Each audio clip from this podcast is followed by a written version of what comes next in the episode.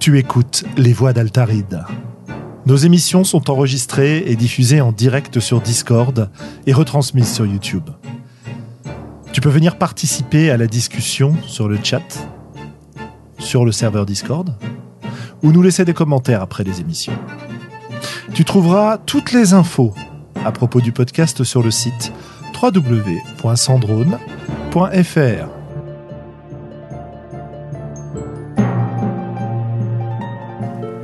Bonne écoute.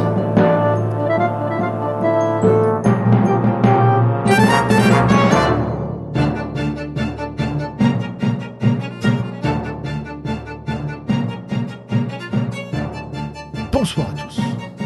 Bienvenue dans notre deuxième numéro consacré aux personnages. Avec ce soir, pour le moment, Globo Bonsoir tout le monde. et un revenant, Benoît. Pas un revenant, un membre fondateur, un peu de respect. Un membre fondateur, un, un- un ancêtre révéré. Voilà. Voilà. Un ancêtre révéré, ça me plaît bien. De quoi donc on va vous parler ce soir? On va vous parler du jeu centré autour des personnages. Mais avant cela, on va se faire un micro-tour de news. Euh, je n'en ai pas particulièrement, pas d'annonce euh, spécifique. Euh, peut-être euh, euh, donner quelques nouvelles du concours qu'on a lancé sur Trollon Palu qui s'appelle Traverser l'hiver, pour lequel on a proposé à ceux qui étaient intéressés, ce qui nous donne à peu près une vingtaine de participants, d'écrire des jeux courts en un mois autour d'un thème qui leur est livré par un autre participant du concours et autour du manifeste des jeux CARE, donc euh, des jeux qui ont du cœur, si vous voulez, des jeux où on s'intéresse plus à prendre soin des autres personnages ou des autres participants, plutôt que de résoudre des défis, même si évidemment ce n'est pas complètement antithétique. Et il y a des choses très intéressantes qui commencent à être produites, donc je vous, invite à suivre, euh, quand euh, ce sera prêt, évidemment, recueil qu'on fera autour de ces jeux, et puis évidemment je pense qu'aussi les, les participants mettront leurs jeux à disposition. Et si vous ne connaissez pas encore ce type de jeu, même si je vous en ai bien rebattu les oreilles, vous pouvez aller sur trollonpalu.fr découvrir une pléthore de jeux de tout type. Voilà, voilà. Les jeux cœur, ouais, ouais, c'est pas mal aussi, c'est vrai. Euh, bien, je réponds évidemment à notre chat écrit sur Discord. Si vous êtes euh, sur YouTube, sur Twitch, à nous regarder en direct, je vous invite à nous rejoindre sur Discord si ça vous dit. Euh, ne pouvons pas avoir l'œil partout. Je manque quand même pas mal de, de questions éventuelles sur YouTube, sur Twitch, etc. Donc euh, voilà, c'est pas que je vous ignore, c'est juste que je n'ai pas assez de place sur mes écrans pour, euh, pour tout suivre. Voilà, voilà, donc ça c'était juste la petite news euh, de ce, de ce concours intéressant. Euh, Globo, j'ai vu que tu avais posté ta participation à un certain colloque récemment. Colloque Euh, oui, oui, oui, oui. En, en fait, voilà, il y a les. Ma- mon activité rôliste euh, en dehors de mon salon va s'accélérer un peu puisqu'il y a le colloque la semaine qui précède Eclipse. Hé, hé. Et donc, euh, je vais sans doute enchaîner les deux. Le thème cette année euh, pour le colloque, c'est la dictature. Et euh, ben voilà, si vous passez dans le coin, venez nous voir. Ça fera. C'est un événement assez sympathique. Le colloque, c'est donc à Nantes, à la maison. C'est à Nantes, à la Maison des Jeux, Voilà. le premier samedi du mois de mars, euh, tous les ans. Et Eclipse, Ça- ce sera à Rennes. Voilà. Oui, Ce sera à Rennes la semaine d'après. Et euh, au départ, le colloque, c'était juste une soirée. Et puis là, ça déborde un petit peu dans la journée. C'est-à-dire que euh, dès le début de l'après-midi, il va commencer à y avoir des animations, des tables, des choses qui seront proposées. euh. Donc voilà. N'hésitez pas à venir si vous êtes dans le coin. l'accès est gratuit, l'accès est payant? Alors, la- l'accès est payant, mais en libre euh, fixation du prix par euh, celui qui co- cotise. D'accord. C'est-à-dire, tu peux, tu peux venir et choisir de payer zéro. Ouais. Ou euh, parce que en fait, si tu veux, c'est une cagnotte libre parce qui permet d'autofinancer l'organisation du truc d'après. Personne fait vraiment du pognon avec ça. Oui, donc euh, autant participer si on peut, et puis si on peut pas, euh, à ce moment-là. eh Bah, ben, c'est pas grave. euh, joué, déjà, être présent, c'est participer et c'est bien. Et souvent, en fait, la partie, la partie de la soirée, qui est la partie un petit peu emblématique, entre 20h et 23h, elle, elle, il y a avant un repas un peu sur place où chacun apporte une collation qu'on met en commun et que tout le monde partage. C'est partie des, des grandes des traditions et des, traditions.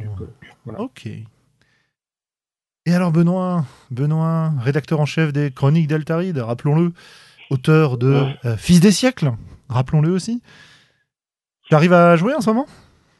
Euh, Ouais, j'arrive à jouer un petit peu. Euh, le côté rédacteur en chef, ça devient vraiment du passé parce que là, j'arrive plus du tout à m'y remettre. Et comme j'ai pas de gens autour de moi pour avancer sur ça, bah ça bouge plus quoi. Euh, enfin, c'est pas grave. Euh, sinon, euh, sinon, moi, je fais du jeu de rôle à peu près toutes les semaines, mais pas toujours. Donc, on va dire tous les 15 jours en moyenne dans mon village, puisque j'ai réussi à recruter des joueuses et du coup, je peux faire du playtech de fils des siècles, ce qui me permet de rester un peu réveillé au niveau du jeu de rôle je me suis enterré enfin fond des Yvelines euh, et que, que j'ai plus beaucoup de temps avec la famille pour, euh, pour écrire. J'espère que ça va revenir, mais c'est vrai que là, je, je reste focalisé sur le, les parties, mais j'arrive vraiment plus à trouver le temps d'écrire et de, de, faire avancer. Donc j'ai publié quand je suis allé à Scorfell un, un tout petit supplément euh, de pouvoir pour, pour, pour, pour, donner aux gens qui étaient là et qui avaient déjà le jeu, euh, pour leur donner un peu de matière pour, pour continuer à jouer avec le, le, système. Mais, euh, mais il n'est pas fini et il n'est pas prêt d'être fini parce que j'avance pas très très vite. Quoi. Où est-ce qu'on peut le trouver euh, le, le, supplément, faut que je le mette. Non, non, le jeu, le jeu déjà, le jeu déjà. Bah, le jeu, il est sur fils-d'essai.com, il est toujours là, il a bougé et, euh, et il en était à la version 2.2 et j'ai pas refait de version publique depuis. Euh, donc juste, j'ai publié un supplément campagne et, et, puis ce petit bouquin là qui, qui rajoute euh, quelques pouvoirs pour euh, pour avoir du concret pour faire jouer des, personnages immortels, parfois anciens, puisqu'il y a des pouvoirs puissants. La, dure vie du, du, créateur de jeux indépendant. ouais, et, et solitaire. et solitaire. Ok, ça marche. Bah écoute, euh, pour les chroniques, euh, on, personne t'en voudra, hein, vu le travail que ça représente, euh, c'est assez logique. J'ai vu qu'il y avait des petits magazines qui commencent à réapparaître autour du jeu de rôle, ou des projets en tout cas de fanzines, de, de choses comme ça. Ouais. Euh, donc, euh, à mon avis, on aura des choses à se, à se mettre sous la dent. Au niveau des courants alternatifs, on a un Frankenstein qui est en train de, de voir le jour. Donc, euh, bah, c'est un peu la même idée que les Chroniques d'Altaride au départ, c'est-à-dire un, un fanzine à contribution libre dans lesquels les gens qui bah, veulent mettre des articles. pas de souci. Il y, a toujours eu pas mal de fanzines en jeu de rôle et je pense en aura encore longtemps. Donc, d'autant que maintenant, je dirais qu'on a quand même des outils, des facilités avec l'informatique euh, actuelle qu'on n'avait pas euh, quand on était euh, j'allais dire quand on était jeune, mais il y a 10-20 ans, quoi. Bah, c'est comme ce podcast, hein, c'est des choses qui n'étaient pas possibles autrefois, donc la technologie est notre ami, quoi. Ah bah c'est sûr que dans les années 80, avec Globo, on avait du mal à avoir de l'audience au-delà du comptoir auquel on discutait. Hein. c'est ça. Bon, on se connaissait pas, mais. Ok, ok, super. Que dire? Euh, bah voilà, Je crois que j'ai à peu près fait le, tour de ce qui me passait en tête. Et on va pouvoir euh, s'attaquer à notre sujet, à moins que vous ayez d'autres, d'autres annonces à nous passer. Non, non, non, pas particulièrement. Ok, très bien. Bah écoute, parlons un petit peu de ce jeu euh, centré autour des personnages. J'ai d'ailleurs intitulé le podcast Centrer le jeu sur les personnages ou autour des personnages. Qu'est-ce que ça peut bien vouloir dire que ça? Ou plutôt, qu'est-ce que ça change par rapport à une partie de jeu de rôle classique? Euh, Moi, ça me renvoie à, ma première, j'en ai déjà parlé plusieurs fois, hein, à ma première révolution rôliste en quelque sorte, le moment où j'ai découvert Vampire la Mascarade. Euh, alors qu'avant, je jouais à des jeux comme euh, majoritairement Paranoia, Star Wars et Donjons et Dragons, enfin ADD. C'était les, les, trois jeux auxquels je jouais le plus. Vampire a débarqué. Il y a eu pour moi un vrai gros changement. Même si, évidemment, tous ceux qui ont joué à Vampire savent très bien que toutes les parties de Vampire ne ressemblent pas à ça. Euh, et qu'on tombe très facilement dans du jeu très classique avec, avec... Ce que ça a changé pour moi, l'arrivée de ce jeu, c'est que j'avais un, jeu qui me proposait de définir mon personnage, finalement bien plus qu'il ne l'était dans Donjon, avec des éléments qui étaient allés au-delà de ce qu'il savait faire, mais des éléments qui permettaient de le, définir en tant qu'individu, nature, attitude, volonté, vertu, humanité, etc., pour les connaisseurs du jeu. Et, et surtout, j'avais l'impression qu'on allait s'intéresser à ce personnage-là plutôt que à l'univers qui l'entourait. Euh, les suppléments que je lisais auparavant, pour ADD par exemple, que j'avais déjà commencé à maîtriser, c'était euh, beaucoup de descriptions d'univers, de monstres, de PNJ, de ce qu'il y avait autour des persos. Et fort peu fort peu de prise en compte des personnages eux-mêmes. Alors évidemment, on le faisait un tout petit peu dans les parties, encore que je pense qu'il y a quand même pas mal de parties où on le faisait pas du tout. C'est-à-dire que globalement, le joueur allait choisir son perso et on en tenait compte peut-être dans la conception des défis qu'on allait lui opposer en termes de rencontres, euh, etc. Même si là aussi, c'était quand même pour moi, dans mes premières années de jeu, hein, dans mes 4-5 euh, premières années de jeu, on va dire, voire un peu moins même. C'est quoi C'est 92 Vampire? Moi j'ai dû commencer à jouer vraiment vers 88-89. Donc euh, voilà, hein, ça nous donne ouais, ça, 4 ans, 4 ans, 5 ans. Et euh, ça a quand même beaucoup, beaucoup changé de choses. Évidemment, il y a d'autres jeux qui sont arrivés beaucoup plus tard, notamment, euh, on ne peut pas éviter de citer Apocalypse World de ce point de vue-là, parce que hein, il y a quand même un, gros, gros élément sur lequel on pourra revenir à ce sujet-là. Euh, parce que moi, moi, je dois dire, c'est si toi tu parles de vampire, moi c'est Apocalypse World qui m'a mis le, pied à cet étrier-là, en fait. Mhm. Si tu veux, c'est une espèce de, de, de, fulgurance personnelle face à la découverte du jeu et de sa création de perso et de ce qui était écrit dans le bouquin. Ça ne veut pas dire qu'on a joué vraiment comme ça. On a joué un peu comme ça avant, avant Apocalypse World, mais euh, c'était pas, comment dire, c'était pas aussi formalisé, je dirais. Même si Vampire, et notamment un autre jeu que j'adore, était énormément tourné autour de ça, et le jeu en question, c'est Wraith. Ne nous abordons pas. Donc voilà. Donc tu parlais d'Apocalypse World, tu disais, toi, c'est là que tu as commencé à jouer comme ça. Qu'est-ce que ça veut dire comme ça, et qu'est-ce que ça a changé pour toi, Globo? Ouais, c'est-à-dire que c'est là que j'ai pris conscience surtout de parce que le, le caractère Sun, quelque part en fait, si on fait créer des personnages aux joueurs, euh, le, ce que ça sous-entend, euh, enfin l'implicite, c'est un petit peu que, eh bien, euh, surtout si ce sont des héros qui vont être un peu au centre de l'histoire normalement. Et en fait, on en revient à la chose impossible avant le petit déjeuner, c'est que si tu as d'un côté des personnages qui sont les héros libres de leur choix, etc., etc., et que de l'autre tu as un meneur de jeu qui va absolument tenir à suivre son scénario, eh bien, euh, les deux rentrent en conflit et ne sont pas euh, possibles simultanément. Ah, Mais ça, moi, avant The Forge et sans doute avant le, Apocalypse World, j'en avais vaguement l'intuition, enfin pas l'intuition, je, je veux dire j'avais bien compris que dans le jeu de rôle il fallait que les personnages soient au centre de l'histoire, etc., etc. Mais dans les faits, en fait, c'était tout le temps le scénario qui était au centre de l'histoire et pas forcément les personnages. Et, ce qu'a montré Apocalypse World, c'est qu'il m'a donné le, des outils pour, euh, pour trouver des solutions à, cette problématique. Ou à ce problème, plus qu'une problématique. Oui, je t'ai coupé, Benoît. Non, Benoît, c'est coupé. non, tu m'as pas coupé, non? J'ai cru que je voulais intervenir. Ah, je mange, donc j'interviens un peu, mais euh, euh, juste moi, ce qui me venait à l'esprit en premier, c'était le jeu qui pour moi m'avait marqué au niveau du caractère center et c'était euh, Seven Sea. Donc je crois qu'il y a un mhm. lien avec Apocalypse World au niveau euh, généalogie, mais je suis pas trop sûr. Où, euh, où il y a des, des, outils assez puissants pour euh, donner euh, du grain à moudre au MJ de la part du joueur. Et même une part d'autorité qui peut être donnée aux joueurs avec l'utilisation de, de, points, un pool de dés, des choses comme ça. Euh, et puis la deuxième chose, c'était que bah, le point de vue euh, Character Center, c'est pour moi un, des outils euh, par rapport au scénario, mais enfin en opposition au scénario, je veux dire, mais mais attention, il y a, y a, y a, on peut aussi faire de l'impro sans forcément être euh, Character Center, et du coup, on n'a pas besoin de scénario, mais on n'est pas non plus obligé de s'appuyer forcément sur les personnages quand on n'a pas de scénario. On peut mhm. s'appuyer sur d'autres outils. Absolument. C'est juste ce qui me venait à l'esprit en, en, en t'écoutant Globo, mais sinon je suis tout à fait d'accord avec tout le reste. Bah écoute, j'allais le, j'allais le dire en fait, c'est-à-dire que tu peux très bien te centrer ni sur un scénario, ni sur les personnages, mais sur une ambiance, sur des rebondissements, sur, euh, sur une impro euh, qui n'est pas. Et de même, tu peux même avoir, dans certains cas, un scénario, alors qui n'est pas forcément au, centre, mais qui fait intervenir les personnages. Tu vois, c'est ça aussi ce qui me faisait penser. Quand tu as des scénarios maison qui sont faits par les meneurs de jeu, euh, ou par les scénaristes de la partie, quoi, dirons-nous, qui font intervenir spécifiquement des éléments du background des personnages pour les impliquer dans l'histoire, ça peut être intéressant et ça peut vraiment euh, devenir du jeu autour des personnages. Après, c'est une question de graduation, j'imagine, et de, et de curseur, quoi.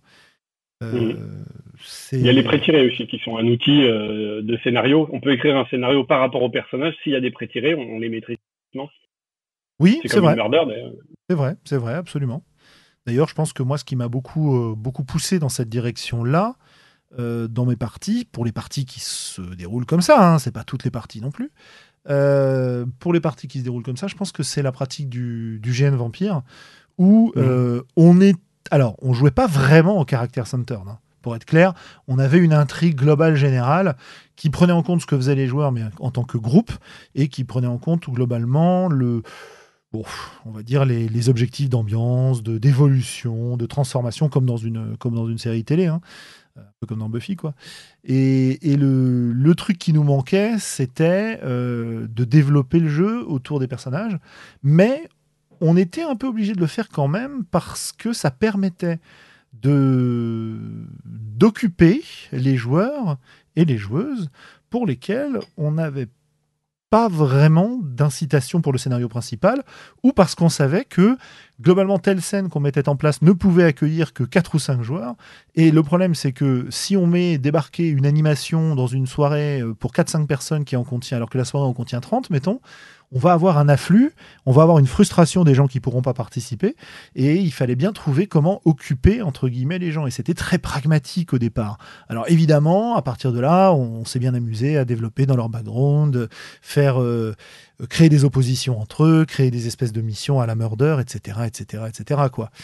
Euh, bon, voilà, ça, a été un peu le, moment où on s'est rendu compte que ça pouvait être utile et, intéressant au-delà des premières révélations.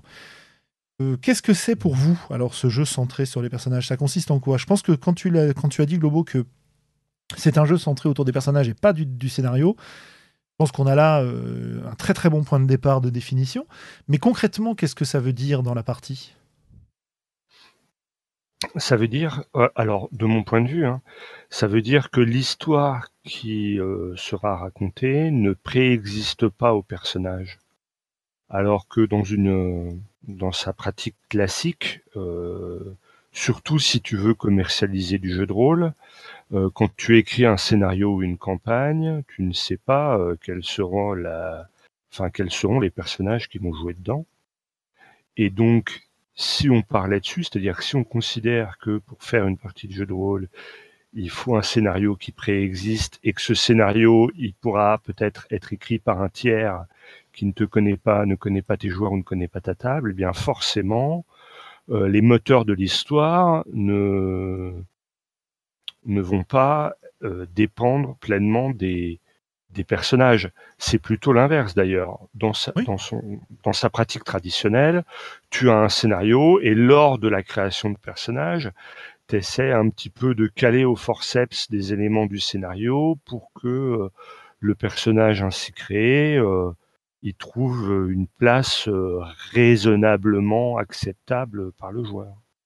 Mmh Alors que si tu es en caractère centered, eh ben, tu fais une séance. Pour moi, hein, la première étape, c'est de faire une séance zéro où, où, je vais découvrir les personnages qui vont jouer dans mon scénario et dans ma campagne, découvrir euh, leurs thèmes, découvrir leurs motivations, découvrir un petit peu ce qui les anime. Et après, je rentre chez moi avec tout ce matériel-là. Et sur cette base-là, eh bien, je vais essayer de, créer un, scénario qui reprenne des thèmes qui m'ont paru chers, au, qui m'ont paru potentiellement chers aux personnages qui ont été créés lors de la séance zéro. Et du coup, c'est pas le, les personnages qui s'adaptent au scénario, mais bien l'inverse, c'est-à-dire on essaie de, de, construire une histoire sur la base des personnages qu'on a. Oui. En tout cas, c'est comme ça que moi je l'ai compris. Tu vois, je c'est pas une, une définition que j'ai été récupérée quelque part. Hein. pas. Oui, je suppose qu'il existe des définitions qu'on doit pouvoir consulter euh, sur le net. Euh, à vrai dire, j'ai cherché, euh, allez, on va dire au moins cinq bonnes minutes sans trouver de, de définition acceptable, mais je ne doute pas qu'on puisse le faire. Hum, ça me paraît quand même un, un bon début tout ça bonne explication de, voir comment on peut se s'organiser là-dessus. Je suis en train de me dire en fait que un moyen efficace qu'on retrouve euh, en germe dans beaucoup de scénarios, enfin efficace je suis pas sûr, mais qu'on retrouve en germe dans beaucoup de scénarios, c'est les petits paragraphes. Comment impliquer vos personnages dans l'histoire? Mmh. Parce que euh, c'est ça c'est ce point de départ-là qui va pouvoir nous permettre de commencer à raconter une histoire autour des personnages. Le souci, évidemment, c'est que souvent, ça s'arrête là, quoi. oui. Oui, une fois qu'on est lancé, ça y est, ça, on peut tourner le scénario normalement. Il y a juste la petite scène. Enfin, je, pense souvent à Cthulhu, il y a, il y a pratiquement ce petit encadré au début. Et si vous êtes un médecin, euh, vous pouvez rentrer dans l'aventure avec ce biais-là. Si vous êtes un détective privé, ce sera plutôt par cet axe-là. Il y a, une espèce d'embryon, comme tu dis, de, personnalisation, mais euh, une fois qu'on est dans le scénar, après c'est le scénar, quoi. C'est fini. Ouais. Ah ouais, tout à fait, ouais. Hmm. Alors du coup, par quoi on commence? Comment on fait pour créer euh, une partie qui va se centrer sur les personnages. On a évidemment des jeux comme Apocalypse World qui vont nous donner des recettes. Comment est-ce que vous, vous faites, je parlerai un peu de mon cas éventuellement ensuite, hein, mais comment est-ce que vous, vous faites pour engager la partie sur ce, sur ce biais-là? Je pense qu'on peut recycler pas mal des choses qu'on a dit sur l'impro, hein, mais on est bien d'accord qu'on n'est pas tellement dans le même sujet. Ici, disons que les outils d'impro sont des outils qui nous permettent de faire intervenir le caractère center parce que quand on commence à jouer autour des personnages et justement qu'on commence à permettre aux joueurs et aux joueuses de jouer entre eux plutôt que euh, de jouer euh, en dialogue avec le MJ, euh, ça nous laisse du temps pour l'impro quoi et c'est intéressant. Donc quelles sont vos recettes? Comment vous mettez ça en place? Je, vais laisser Benoît commencer parce que sinon je vais, bien sûr. squatter tout la, euh, bah, pour ma part, je, je, pratique énormément cette approche. Euh, je pense que Julien a, a pu expérimenter un peu ça avec euh, les, les, parties qu'on a fait déjà il y a une bonne dizaine d'années. Euh, déjà. oh mon Dieu, déjà. Déjà comme ça. Et ouais, tu vois, c'est à peu près 10 ans. Hein. et donc l'idée, l'idée, c'est que je vais faire par étapes, c'est-à-dire que moi, je vais mixer un petit peu des deux, parce que faire que du centré sur les personnages. Euh, bah, c'est une forme d'impro totale euh, parce que le MJ n'a pas la main sur les personnages. Donc moi, en tant qu'MJ, je garde quand même des outils externes euh, tout bêtement euh, l'environnement des personnages, puisque en tant qu'MJ, je vais devoir euh, contrôler ces aspects-là. Donc, euh, je vais commencer par créer mon bac à sable, en fait, tout simplement l'environnement géographique dans lequel vont évoluer les personnages et tous les PNJ qui peut y avoir autour qui vont qui vont être importants. Juste quand je vais créer les personnages non joueurs, je vais essayer de garder à l'esprit systématiquement en les créant quelles interactions ils pourront potentiellement avoir avec chacun de mes personnages joueurs. Euh, mais c'est pas forcément obligatoire. C'est-à-dire que si un personnage non joueur est créé de manière suffisamment euh, euh, détaillée, finalement, bah, il pourra vivre face à n'importe quel PJ. Juste, il faut qu'il soit suffisamment épais pour pouvoir réagir à toutes sortes de, de, de situations. et puis après, ben, à, la fin de chaque séance, euh, je vais refaire un bilan de ce qui s'est passé et je vais euh, quelque part réécrire le en tout cas, je vais noter les éléments qui ont changé dans le décor, qui ont, été modifiés par les actions des personnages, pour que l'environnement reste euh, bah, euh, fiable par rapport à, ce que les personnages font c'est peut-être juste des banalités que je dis là, mais euh, l'idée pour moi, c'est que pour pouvoir avoir un jeu euh, centré sur les personnages, il faut euh, considérer que l'impact des actions des personnages est extrêmement important sur le, sur l'évolution du jeu. Si, si on a un scénario où l'aventure avance toute seule, quelles que soient les actions qu'ils font, bah, on n'est pas du tout dans cette approche-là je, je suis pas clair peut-être, mais bon. Si, si, si, Si, si, au si, contraire. très bien. Bon. C'est une bonne introduction, je trouve. Je suis pas d'accord avec. euh, Enfin, je suis pas d'accord. J'ai des bon visions complément, alternatives même. sur certains éléments, mais, euh, mais c'est pas mal, ouais. C'est un bon début. Mhm. Euh, ce que je veux dire comme vision alternative, c'est quand tu dis il faut être sûr que les actions des joueurs ou ce que font les joueurs ou ce que font leurs personnages plutôt euh, aient un vrai impact. Euh, moi, ça me fait un peu réagir parce que j'ai tendance à envisager ce genre de jeu comme un jeu qui va se tourner vers les personnages et pas vers ce qu'ils vont modifier autour d'eux. Ou ce qui va être important, c'est la modification de leurs relations, la modification de ce qu'ils sont, de leur caractère, de leur histoire, etc., plutôt que la modification de l'univers autour d'eux, dont globalement on se fout à moitié, quoi, ou qui est là comme prétexte. En fait, oui, tout à fait. Mais quand, quand je dis l'environnement, eh, en réalité essentiellement les PNJ. hein. Quand, une fois que j'ai fait mon décor, globalement, ça ça bouge plus vraiment. En revanche, les relations entre les personnages, elles sont très mouvantes. Et c'est là où j'ai besoin de faire des points entre chaque séance. C'est parce que j'ai besoin de savoir exactement où en sont chacun des PNJ par rapport à ce qu'ils ont vécu face aux personnages des joueurs. Ouais. Moi, je pensais aussi aux relations entre les personnages des joueurs, en fait. Ouais, Euh, mais là, du oui, coup, euh, effectivement, on peut le noter aussi en tant qu'MJ, mais là, je un peu plus la main sur les, sur- aux joueurs, et, en tant qu'MJ, j'ai un peu moins besoin de, de prendre des notes à ce sujet-là, parce que eux, ils seront au courant de ce qui, là où ils en sont, quoi. Oui, oui, je, je vois tout à fait ce que tu veux dire. C'était juste pour apporter un, un, un complément de point de vue, si tu veux. C'était pas tellement Mm. euh, pour contester, Ouais. parce que ce que tu décrivais euh, fonctionne aussi très bien. Euh, Globo, Ouais, alors moi, ça me, tu, tu vois, ce, ce que je termine sur ce que disait euh, Benoît, ça me, rap- ça me ramène toujours à cette histoire de couche de jeu Strat. et euh, de strat, effectivement. Oui, et-. Euh, est-ce que, voilà, est-ce il y a sans doute moyen de penser caractère centered en le, en adoptant un point de vue dif- différent selon la strate à laquelle on, on se situe en fait? Mhm. Et, euh, et effectivement, euh, peut-être que le, une des définitions du jeu euh, caractère centered, ça veut dire que on va mettre la, la focale de la partie sur les relations interpersonnelles, mais euh, ça pourrait simplement être effectivement, comme le dit Benoît, donner une, une agentivité plus grande que dans un dans des parties à, simplement à scénario préécrit quoi. Qui revient à donner le premier rôle au personnage dans une histoire, en fait. Voilà, et non pas le premier rôle à l'histoire. Ce qui est d'ailleurs une des critiques qui était faite au célèbre storytelling euh, du. euh, euh, Enfin, c'est- un peu ce que ce que Gary Gigax critique quand il critique le storytelling de, de White Wolf, quoi, de Vampire. Ouais. Ah, il, dit euh, non, l'important, ça n'est pas l'histoire à raconter, c'est bien ce que va vivre les personnages, ce que vont vivre les personnages. Ah, c'est intéressant.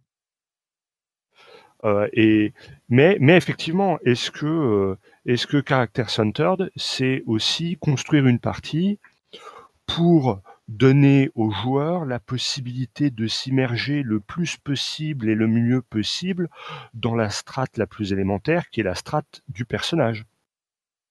Tu vois, est-ce que le Character Centered, ça pourrait pas être euh, euh, mettre tout en œuvre pour assurer une immersion dans le personnage maximum euh, aux, aux joueurs.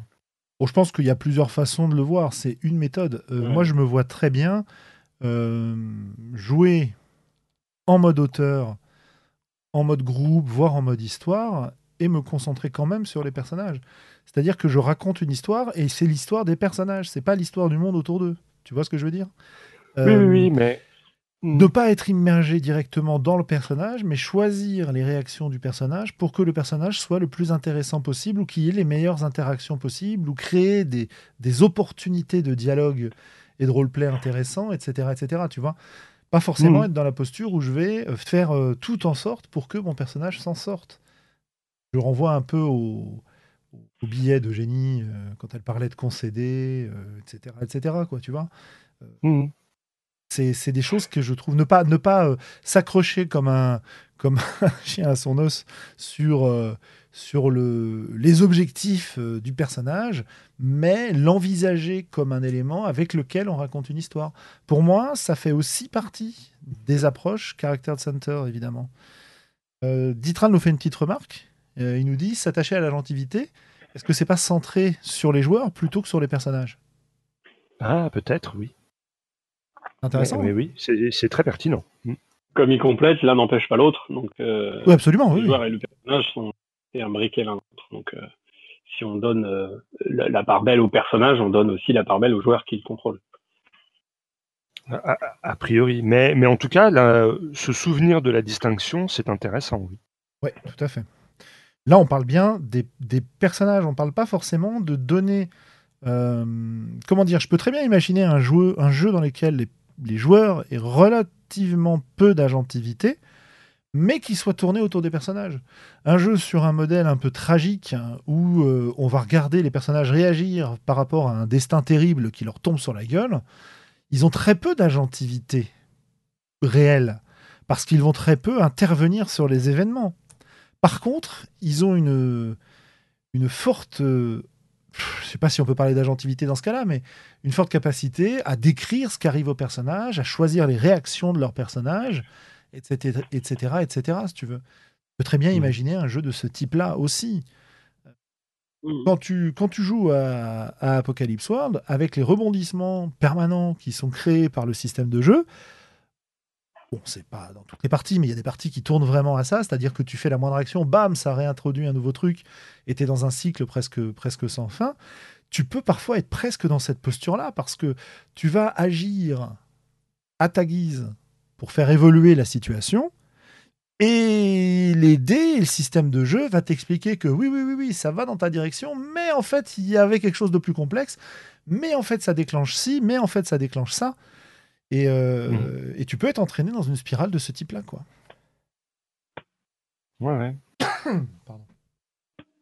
Donc, mais effectivement, du, du, coup, moi, je trouve euh, intéressant, effectivement, de rappeler que si on parle de caractère centered, euh, c'est bien le, le personnage sur lequel on va, on va pointer le projecteur et pas forcément le joueur.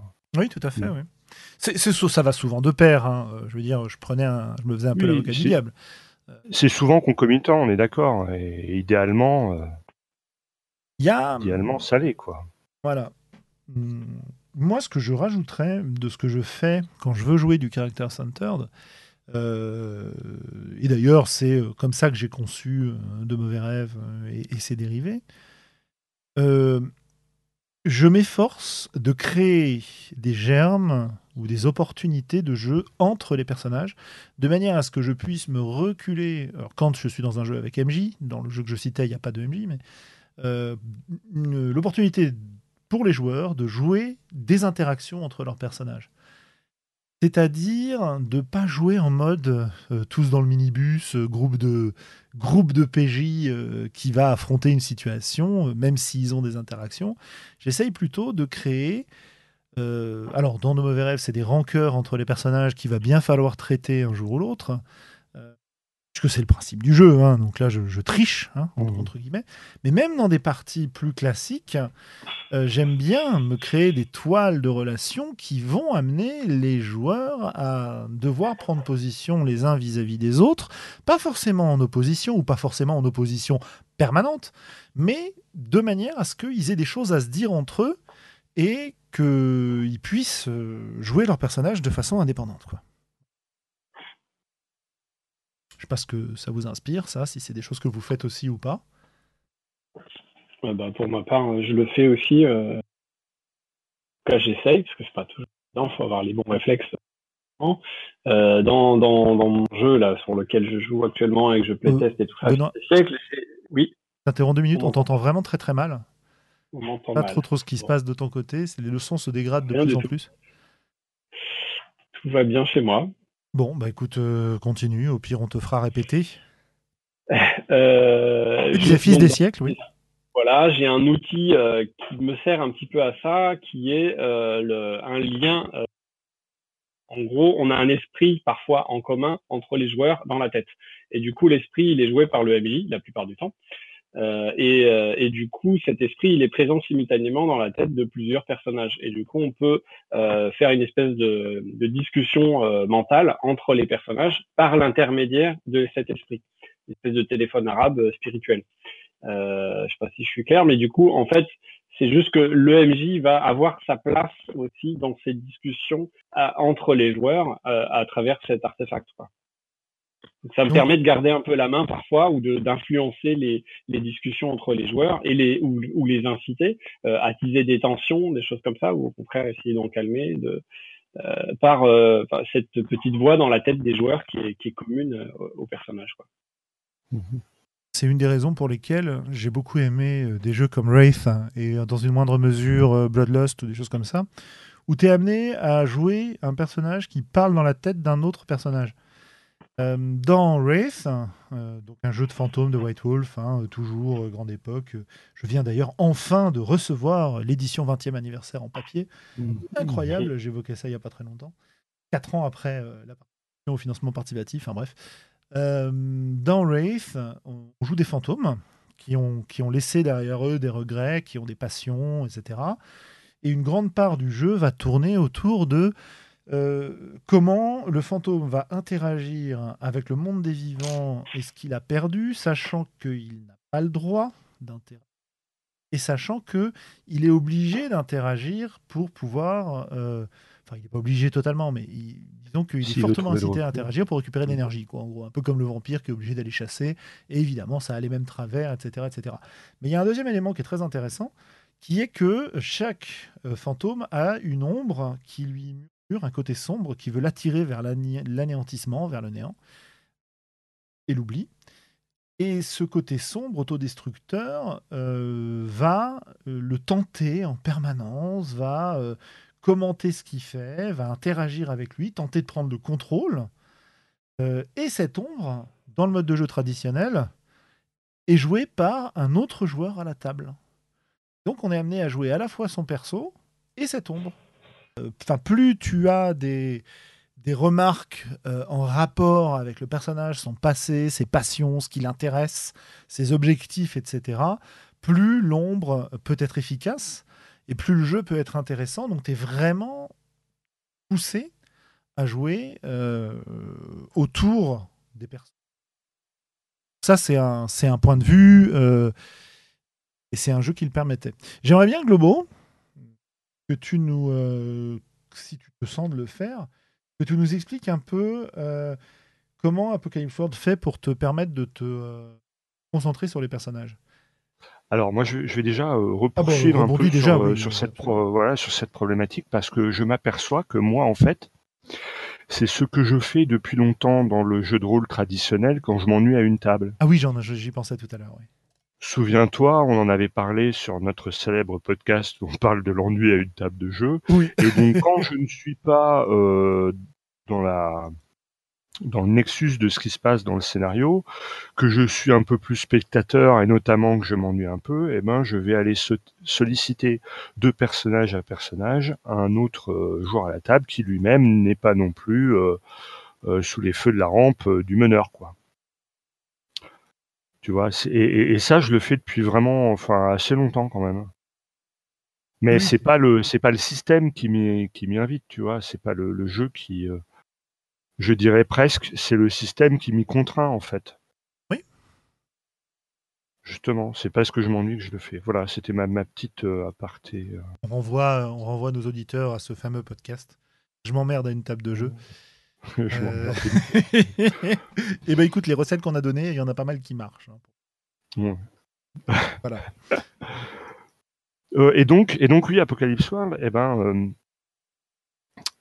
si tu veux, bah déjà, en fait, ça, ça se déroule à plusieurs niveaux effectivement, Apocalypse World, à chaque fois que tu fais quelque chose ou qu'il se passe quelque chose, le système va relancer la machine en demandant aux joueurs de faire des choix qui sont souvent assez personnels et qui vont souvent avoir un impact euh, assez fort sur le personnage en lui-même. D'une. De deux, c'est un des, alors je sais plus si c'est un agenda euh, ou un, je sais plus comment ça s'appelle, ou un principe, mais quand tu es meneur de jeu, si tu constates que euh, l'action retombe un peu ou qu'on s'emmerde un peu, c'est ton devoir de réalimenter la machine en, euh, grosso modo, en en foutant plein la gueule à au moins un joueur à la table. Donc ça, c'est les deux mécanismes, selon moi, qui vont avoir un impact en partie. Euh, c'est aussi sans doute un petit peu la notion de bang que développait euh, l'auteur de Sorcerer, Ron Edwards. Oui, c'est Voilà, ça. c'est un peu ce principe-là. Et, et, et finalement, j'en reviens à ma session zéro, c'est que moi, quand je vais mettre en place des fronts, c'est-à-dire des, des, des, des séries d'événements qui vont dégénérer au fil du temps et de la partie, eh bien, je vais construire ces fronts sur la base de ce que m'ont livré les personnes, les joueurs quand ils ont créé leur personnage à la session zéro. Et, tout ce qui s'est dit par rapport à la création de personnages, je vais les, les, réexploiter dans les fronts en les rangeant dans les trois quatre petites cases des, des différents fronts que que j'aurais pré préparé pour ma, ma partie et ma campagne et du coup forcément eh bien les personnages se sentiront euh, particulièrement impactés par ces fronts et bien souvent ces fronts viendront aussi questionner euh, des choses que les, les joueurs m'ont livrées sur leurs personnages pendant la, la session zéro.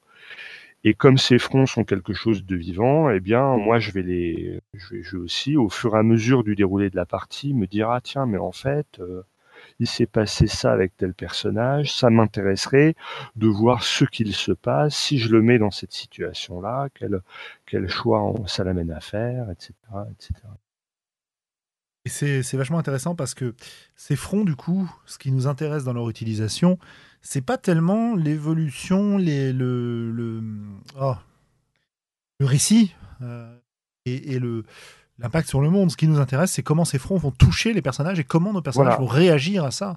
Voilà, comment, un- un comment ils vont de- questionner le personnage. ouais. Voilà, Ouais. oui. On prend un petit tisonnier là, et on titille le personnage pour savoir comment il va, il va réagir et apprendre des choses sur lui et lui permettre de se développer et euh, lui donner la place en fait pour le faire. Mhm. Qui implique que de lui donner souvent un rôle important, de pas éclipser son rôle par des PNJ euh, qui, euh, qui sont trop importants ou ce genre de choses quoi. Mhm. Le personnage est, est en quelque sorte unique et euh, on lui permet de s'exprimer. Euh, c'est de vachement intéressant. Alors, Et surtout, euh, on va le questionner. On- oui, et on va le questionner, oui, c'est ce qu'on disait. oui. parce que effectivement, on peut on peut pas tout faire reposer sur les sur les épaules du joueur et, euh, et c'est intéressant de de lui de lui de lui dire bah voilà il, m'avait semblé à, ta- à la création de personnage que euh, euh, ce thème-là était une problématique que euh, tu aurais pu aimer développer pour ton personnage bah qu'est-ce qu'il en est? Voilà, oui, ce si concrètement je te mets face à n'est à d'ailleurs pas un euh, rôle à réserver aux meneurs de jeu, à mon sens. hein. En tant que joueur, bah, tu Bien le disais sûr, bien, bien euh, quand, bien tu, quand tu t'emmerdais dans tes parties, tu allais interroger, euh, je t'ai vu faire, hein, interroger Ah. euh, d'autres persos sur leur background, euh, essayer ensuite de mettre en place des choses pour faire avancer, euh, dans les parties suivantes, redemander des nouvelles. euh, Enfin, Ouais, ouais, c'est ouais. c'est toujours été très très intéressant. Euh, ce qui m'intéresse aussi, pour parler d'Apocalypse World et de ses dérivés, c'est que souvent, alors je vous renvoie aussi au podcast sur le drama, hein, qui, qui marche très très bien en, jeu centré sur les personnages, mais comme vous l'aurez compris, euh, on n'est pas que dans le cadre du drama ici, hein, on est dans un cadre un peu plus général. Euh, je disais, euh, souvent l'histoire est un prétexte. Tu prends un jeu comme, allez, celui sur lequel ça m'a le plus marqué, c'était Monster of the Week. Monster of the Week, qui est d'ailleurs dispo en français maintenant.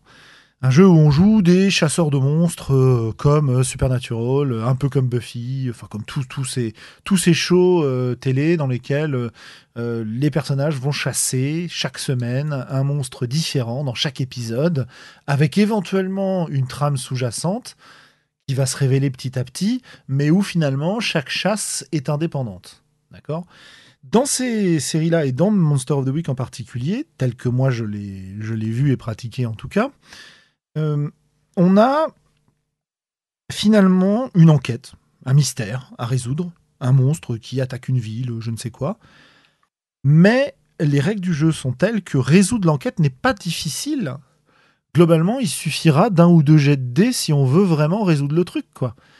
Évidemment, les jets de dés vont euh, entraîner des, complications, etc., etc. Donc le, classique euh, PBTA. Mais euh, comment dire, ce contexte de chasse, c'est vraiment un prétexte à explorer les relations entre les personnages, à faire du drama et à se centrer sur ce que eux y font, quoi. Et, ça, j'ai trouvé ça très très euh, très sympa parce que on se met en toile de fond un contexte qu'on a a en tant que rôliste euh, tendance à bien connaître, à bien maîtriser, des références communes. Et dans ce contexte des références communes, il est plus facile de se concentrer sur nos persos parce qu'on n'a pas besoin de se concentrer sur l'univers. Le fait que l'enquête soit entre guillemets une fausse enquête te permet de sortir du mode qui pour moi est un mode qui tue un peu le character centered, enfin le jeu centré sur les personnages, qui est le mode résolution de problèmes. Euh, et c'est très intéressant. Bah oui, euh, moi en tout cas je sais que, et on me l'a déjà fait remarquer quand je, quand je joue, si je suis en mode résolution de problème, le personnage il a tendance à reculer si tu veux. Euh, dans certains cas, j'arrive à le garder, mais dans beaucoup de cas, il a tendance à reculer, à se faire de plus en plus fin et, à quasiment disparaître. Si je suis dans une négociation euh, délicate dans une partie, je vais avoir tendance à vouloir négocier moi, ok, à travers le fil du personnage et de ses objectifs, mais euh, je vais pas me poser de la question de savoir si mon perso va avoir cette idée ou pas. Je vais utiliser ce qui me vient en tête, quoi. Euh, mhm. et, de ce point de vue-là, le personnage, bon bah, on s'en fout un peu, quoi. C'est un pendant ce moment-là, on s'en fout un peu. De même, en, exploration d'un donjon euh, de base, euh, bon, bah, tu, vas bah, t'amuser à jouer ton perso. Il y a plein de moments où tu vas jouer ton perso, mais quand tu es face à un piège mortel ou à une stratégie face à un monstre, tout de suite, tu vas, tu vas te concentrer là-dessus. quoi. Et tu as tendance même à être un petit peu en porte-à-faux avec les autres joueurs. Si tu perds du temps à te concentrer sur ton perso, ou si tu prends des décisions non optimales vis-à-vis de la situation, parce que ton personnage euh, ne sait pas gérer cette situation, tout simplement. Tu vois? Mhm. Mais de euh, toute façon, il est clair que quand tu poses un problème euh, à une table de jeu de rôle, tu poses un problème au joueur, pas au personnage. Si tu poses un problème au personnage, la solution, elle est apportée par un jet de dés tu lances ton, ta compétence de résoudre les énigmes, ton personnage a réussi, donc lui, il a, bonne, il a la bonne réponse, et euh, le meneur de jeu te dit ce que tu as à savoir. Si la, cette énigme ne peut pas se résoudre par un jet de dés, alors c'est bien évident que ça n'est pas le, le personnage qu'on challenge, mais bien le joueur. Oui, tout à fait. Tout à fait. Je suis assez, assez d'accord avec toi. Il y a des, des petites exceptions, évidemment, comme toujours, mais euh, ça me fait penser en fait aux soirées enquête et aux murder dans lesquelles mhm. tu as un défi à remplir et où les infos sont, sont tenues par d'autres joueurs, tu vois, et où tu vas jouer ton perso pour essayer de euh, euh, tu pour essayer de résoudre l'énigme. Mais c'est vrai que disons que ton perso va être codé par des actions particulières, ce qui va te pousser à les utiliser, donc à rester dans le personnage pour résoudre la situation dans certains cas. Mais il y a pas mal de cas où tu vas te retrouver, euh, comment dire, euh, un peu. Euh, bah ouais, en train de te jouer toi-même à faire l'enquête, quoi. C'est d'ailleurs ce qui plaît aussi à beaucoup de monde. Hein. Je suis pas en train de dénigrer ce mode de jeu. Moi, ça a tendance à m'emmerder parce que je suis paresseux, mais. Enfin, je, suis devenu. Mais bon, voilà. je vois pas le rapport, mais peu importe. Bah si si parce que euh, ça résoudre un problème, ça m'oblige à, réfléchir au problème, à résoudre l'enquête, à mobiliser mes, mes, capacités cognitives. Euh. Oui, mais tu les, tu les solliciterais différemment, mais tu les solliciterais aussi si euh, la focalisation de ton attention était plutôt les interactions des personnages que la résolution de ce. Oui, mais. C'est pas de cette manière-là que tu as envie de solliciter ton attention. Voilà, on va dire ça comme ça. C'est pas de cette manière-là que j'ai envie de la solliciter, mon attention. Donc euh, voilà, qu'est-ce qu'on peut citer comme, euh, comme exemple qui, va, qui vont favoriser euh, cette approche-là du jeu? Il y a un jeu qui est intéressant de ce point de vue-là. c'est un jeu français qui est sorti assez récemment qui s'appelle Meute, qui est sorti chez mhm. John Doe dans lequel, alors on a eu l'occasion de le tester récemment avec la table habituelle Sandra, etc. Et dans Meute, on joue une meute de, euh, en gros, de loups-garous euh, en France, euh, à l'époque moderne, dans un contexte où les monstres du folklore réapparaissent, où il y a des chasseurs de loups-garous, il y a des loups-garous, il y a des territoires à gérer, et où, en fait, ce qui te permet d'être un loup-garou, c'est un esprit du loup qui se réincarne dans la meute époque après époque, ce qui veut dire que tu peux aussi te, euh, te retrouver dans des flashbacks vis-à-vis du passé, etc., etc. Tu vois Donc, mm. euh, ce jeu est intéressant du point de vue euh, personnage parce que ton personnage va être décrit par quelques traits et aussi par ses relations au reste de la meute. Et donc, il y a tout un jeu de hiérarchie, de, de, pouvoir à travers la meute qui va te, te, pousser à le jouer. Et il y a des effets mécaniques à faire appel à ces réactions. Et lorsque tu fais appel à ces réactions, tu as des scènes communes de chasse à jouer pour euh, réactiver ces relations.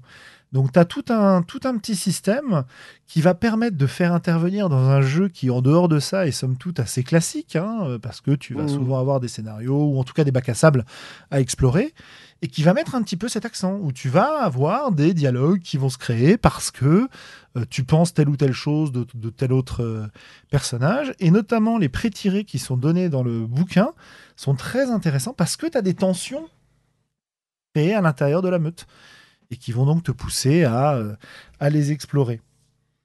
Hum, voilà, voilà ce qui me mmh. venait en tête à ce sujet. Euh, qu'est-ce qu'on a d'autre à dire sur la façon dont on exploite ce jeu entre les personnages et ce que ça permet? Un des premiers, c'est Callisto en fait qui fait jouer beaucoup beaucoup centré sur les persos et euh, avec qui j'ai un peu découvert cette façon de jouer euh, moderne entre guillemets, que ce soit en jouant à des dérivés d'Apocalypse Sword avec lui ou, ou à d'autres choses, ou à des jeux de super-héros, des choses comme ça je disais tout à l'heure qu'on n'est plus tous les personnages embarqués dans un groupe. On va avoir même parfois des personnages qui, vont, qui ne vont quasiment pas rencontrer les autres, mais mhm. l'histoire va tourner autour de ce qu'ils font, et on va voir une espèce de récit choral dans lequel les personnages interviennent, mais alors qu'ils n'ont pas forcément d'interactions entre eux. Des interactions avec des PNJ, des choses comme ça. Parfois des interactions en triangle, hein, comme on voit souvent euh, conseillé euh, dans ce genre ah, de jeu. Dans l'Apocalypse World aussi d'ailleurs. Oui, bien sûr, tout à fait. Des triangles. Hein. Euh, donc le triangle classique, hein, un PJ rencontre un PNJ et se fait une opinion de ce PNJ, un autre PJ a une opinion complètement différente du PNJ, et évidemment les deux PJ vont devoir se positionner et éventuellement s'affronter autour de ça. Je me souviens euh, d'un exemple dans notre campagne de Shan où euh, ça avait été très très rigolo parce que euh, ton perso avait une relation face à un, perso qui était le vieux maître du perso de Sandra. qui n'était pas la même du tout, puisque toi, tu avais eu pour mission d'aller lui faire payer ses dettes. Casser la gueule. lui casser la gueule pour lui faire payer ses dettes, alors qu'évidemment, de l'autre côté, c'était un peu l'adulation et le respect. Et donc, ça nous avait créé des situations de jeu tout à fait intéressantes. Ouais. Hmm. Et, alors, ce que je, ce que je tiens à dire d'ailleurs, c'est que euh, ben, j'ai recommencé une, une, campagne de Donjons et Dragons 5. Là, on a fait deux séances. Sur, euh, c'est quoi, Tombe de l'Apocalypse, euh, c'est ça? Enfin bon, le, la dernière campagne est la seule traduite en français. Enfin non, il y a, y a Curse of Strahd aussi. Et moi, je joue un noble exubérant, chaotique et, insupportable. Et à la table, il y a quelqu'un qui joue un elfe noir, esclavagiste et hautain. Et donc forcément, la première fois qu'on se rencontre à la première partie, euh, je suis demi-elfe et il me traite de s'en mêler, ce que je prends particulièrement mal. Uh-huh. Et donc on joue, et donc du coup on passe la, comme on a promis au meneur de jeu de, de jouer des personnages bons et de pas avoir trop de enfin pas de conflit euh, trop violent entre personnages, eh bien on passe tout le scénario systématiquement à s'éviter, à prendre le, couloir d'à côté, etc. Et, une fois que la, la, partie est terminée, moi je l'ai recontacté par Discord et je lui ai dit voilà, euh, je pense que dans la relation de nos personnages il y a ci, il y a ça. Euh, est-ce que ça t'intéresserait que moi j'aille dans cette direction-là, que j'essaie de développer ça? Est-ce que je ne vais pas trop loin par rapport au personnage que tu as eu, etc. C'est-à-dire que tu peux aussi te mettre d'accord en méta hors jeu entre les parties, euh, à la fois euh, pour garantir une certaine euh, sécurité émotionnelle, c'est-à-dire garantir tant que t'es pas à la table dans le dans l'émotion de la partie que si je vais par là, si je parle de ça, est-ce que ça te pose problème Oui, non. Est-ce que tu as envie qu'on développe Oui, non. Comment tu vois les choses Tu vois, c'est-à-dire que si tu essaies de, de, centrer certaines choses autour de ton personnage, eh bien, ça me paraît sain d'en discuter en off ou en tout cas de, poser une limite droite, une limite gauche, éventuellement de définir quelques directions. Quitte après à ce qu'en jeu, euh, il y ait le, côté un peu freeform qui se développe et, euh, et, que des choses se passent pas prévues, mais avec ces garde-fous qu'on euh, qu'on a mis au préalable. Surtout que moi, à cette table-là, en fait, j'arrive dans un club où je connais le meneur de jeu, mais c'est à peu près la seule personne que je connais à la table. Et donc, avant de rentrer dans une interaction un petit peu forte euh, et, Dieu sait si moi il peut m'arriver d'aller trop loin, eh bien euh, j'ai préféré prendre contact avec euh, le joueur et lui dire voilà par rapport à notre personnage comment tu le sens, comment tu le vois, etc., etc. Et, et, et je trouve que du coup ça ça résonne bien avec la, la problématique de ce soir en fait. Je suis assez d'accord. Euh, parce que là, on présente, parce que nous, on aime ça, on présente le côté, euh, entre guillemets, un peu. Enfin, en tout cas, fun. le fun, j'espère qu'on le présente. En tout cas, c'est comme ça qu'on le prend, nous, de notre côté. Mais euh, il faut bien voir aussi que un joueur qui veut, qui veut développer l'histoire de son personnage au détriment de, euh, du scénario ou de l'histoire de la partie ou de quelqu'un d'autre, c'est souvent voilà, au détriment d'un autre personnage. Hein, oui, oui, oui, bien sûr. Ça a souvent été désigné comme un mauvais joueur. Euh, alors que sans aller jusqu'à la personne qui prend toute la place, parce que euh, même si on joue autour des personnages, elle peut pas s'empêcher de, de, tout ramener à elle. tu, tu, viens en voulant jouer euh, développer l'histoire d'un personnage. Par exemple, tu as envie de jouer un personnage super mystérieux, euh, euh, loup solitaire, et tu aurais bien envie de développer avec des scènes où tu peux montrer, mettre en avant le caractère de ce perso, te mettre des éléments d'ambiance, etc. Puis tu es en train d'explorer, allez, peut-être pas explorer un donjon, on va dire, de faire un casse à la Shadowrun. Bah, ça va pas marcher en fait tu vas te retrouver euh, en, ouais, en conflit presque avec les autres joueurs qui vont t'expliquer que euh, bon, ça va bien 5 minutes, t'es simagré, mais que eux, le roleplay, ils aiment pas trop ça. Et, tu vois quoi. Donc toi, t'es le hacker et t'es là pour hacker et ferme ta gueule. Hein. C'est ça. Il fais des poèmes sur ton pseudo, sous, ton pseudo sur le darknet et fais pas chier, euh, ouvre-nous la porte. Ouais, et puis en plus, enfin, je veux dire, tu prends le jeu beaucoup trop au beaucoup trop au sérieux, quoi. On est là pour se marrer, on n'est pas là pour ça. Bref, il y a, plein d'objections euh, qu'on peut rencontrer et qui sont en fait des objections qui ne sont pas des objections, comment dire, extrêmement profondes, qui sont souvent juste des objections parce qu'on sait pas, on s'est pas mis d'accord sur ce qu'on allait jouer, quoi.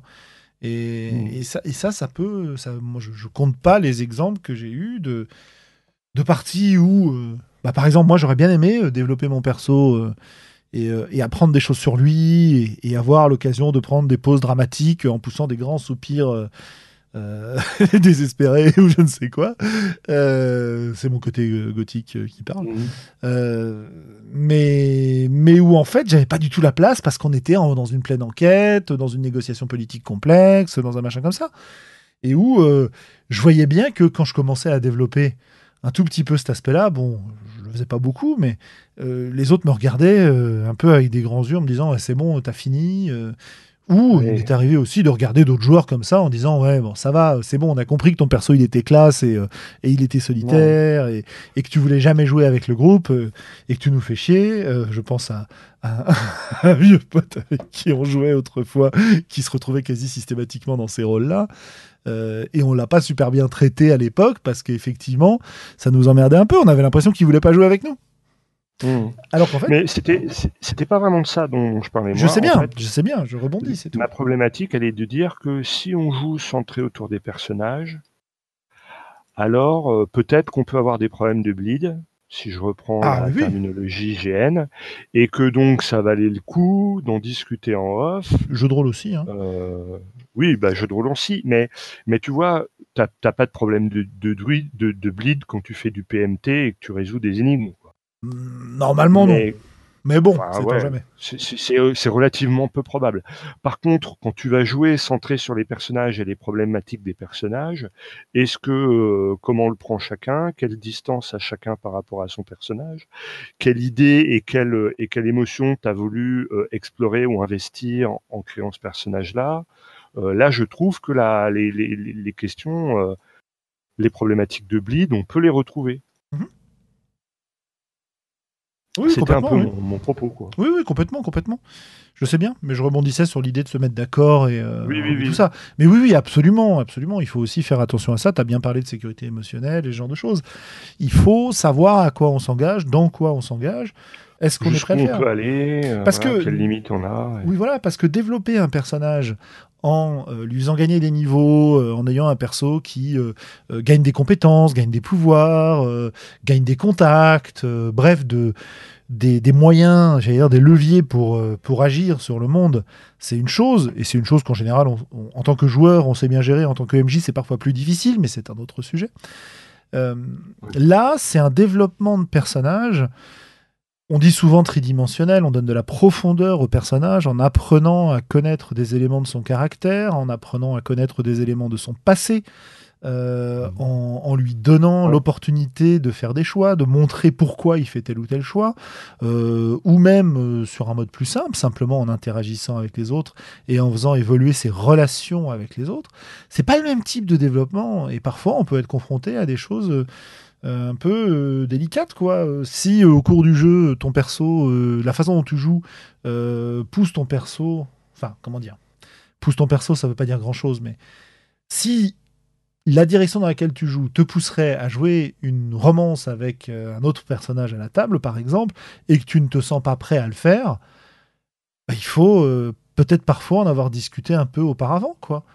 Euh, Voilà, si tu prépares dans ton coin tout seul ta grande déclaration euh, euh, à un autre personnage du groupe, bah, si l'autre joueur n'est pas sur la même longueur d'onde, ça peut tomber complètement à plat, ça peut créer des, des réactions intéressantes ou, euh, ou des problèmes. Quoi. Donc euh, oui, c'est pas inutile d'en, d'en discuter ou de, de, de- de décider au départ jusqu'où on ira. hein. On en revient au contrat social, on en revient euh, à la sécurité émotionnelle, à tous ces aspects-là, évidemment. Hum, De mais quoi mais Oui, c'est des, des, choses voilà, au- auxquelles, effectivement, tu, tu, tu peux ne pas trop prêter attention quand tu fais euh, de la résolution de problèmes. Par contre, quand tu fais du, du, du character centered, je pense qu'il faut le garder à l'esprit. Comment tu. Deux, deux- deux petites choses. Première petite chose, ou peut-être grosse chose, Mhm. qu'est-ce que tu as besoin de connaître sur ton personnage pour jouer dans cette direction-là? Ça nous renvoie un peu à ce qu'on a expliqué sur le- la création de perso la dernière fois, en fait. Euh, Ouais, ouais, ouais. Qu'est-ce que tu as besoin de connaître sur ton personnage? Moi, j'ai tendance à penser qu'on n'a pas besoin de connaître beaucoup de choses sur son personnage et que ce mode de jeu nous permet justement de partir avec des personnages qui sont très, très, très, très, très fins, très, très, très, très peu définis. Euh, allez, euh, pour prendre un cas extrême, euh, une phrase, hein, quasiment, qui va décrire le personnage dans, une- dans quoi. Il n'y a, il y a pas forcément beaucoup plus au départ. Euh, Et à partir Ouais, de là, ten- Oui. Ouais. et à partir de là, on va tendance à développer. penser. Oui. Moi, j'ai tendance à penser que c'est, ce serait pas mal quand même euh, d'avoir euh, des choses qui le, qui le torturent ou qui lui tiennent à cœur. Tu vois, Oui, ce serait bien Une implication émotionnelle du personnage. Voilà. Des, des choses soit qu'il cherche à régler, soit un, un problème qu'il a, soit des, euh, des valeurs qu'il définisse fonta- fondamentalement et qu'il pourrait chercher euh, à, à défendre en fait. Un, Et que l'on pourra du coup questionner. un, un élément fixe et solide de sa personnalité, que ce soit en termes de désir, de valeur. Ou- Ouais. ou que lui, ou que le personnage pense fixe. Et que Oui, oui, bien justement, au travers du jeu, on va pouvoir questionner. Ouais, ouais. Moi, je, oui, oui, oui, oui, ça me paraît bien. Ouais. Euh, mais même si tu as ça au départ, euh, c'est pas grand chose finalement par rapport à une création euh, plus technique où tu as de besoin. 25 pages. Oui, oui, oui, oui, oui. On y revient. Euh, pour moi, C'est pas ce qu'on aime. Bien sûr.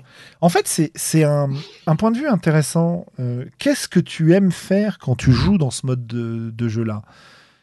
Moi, ce que j'aime faire dans ce mode de jeu-là, c'est découvrir mon personnage au fur et à mesure de sa confrontation à des problèmes qui vont le toucher, en fait. Et de le découvrir dans sa relation avec les autres et de me rendre compte parfois euh, qu'il n'est pas du tout comme je l'avais imaginé au départ. Bon, c'est parce que mon, opinion change en fonction de ce à quoi je suis euh, exposé, etc. Et par rapport à ce que je comprends aussi de la partie. Parfois, tu as des, des des échanges qui deviennent très importants pour ton personnage parce qu'ils ont touché quelque chose qui te fait réagir profondément et que les autres n'ont pas du tout compris. Et c'est vrai que cette évolution du perso, moi, c'est un truc qui me, qui me botte bien dans le jeu centré sur les persos. quoi. Qu'est-ce qui te, mmh.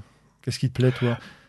Bah, moi, moi, je dois bien avouer que bien souvent, je n'ai pas une, euh, une, vision claire de euh, de quel est mon personnage au départ. En fait.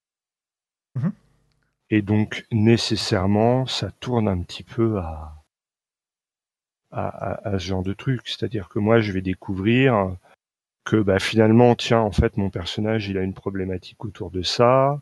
Mais quand je le crée, je le sais pas forcément. C'est vraiment, tu sais, je l'ai déjà dit mille fois, c'est vraiment la, la partie et le, la manière dont mon personnage commence à interagir avec le reste de la table ou avec euh, avec le scénario qui va définir un petit peu quel, comment il va enfin voilà ce que je vais ce que quel intérêt je vais avoir à le jouer.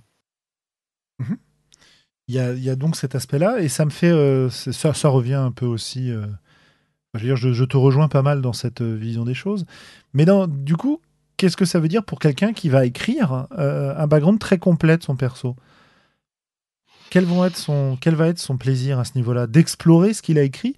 Moi, j'ai un peu peur, et je l'ai vu un peu parfois, bon, il y a des gens qui le font très bien, mais j'ai l'impression qu'on est en train de s'écrire un scénario pour son personnage quand on écrit un gros gros background comme ça, et que on a tendance à restreindre un peu sa liberté de profiter de la partie en ayant trop défini les choses au départ en les ayant, non, peut-être pas trop définis, c'est pas le mot.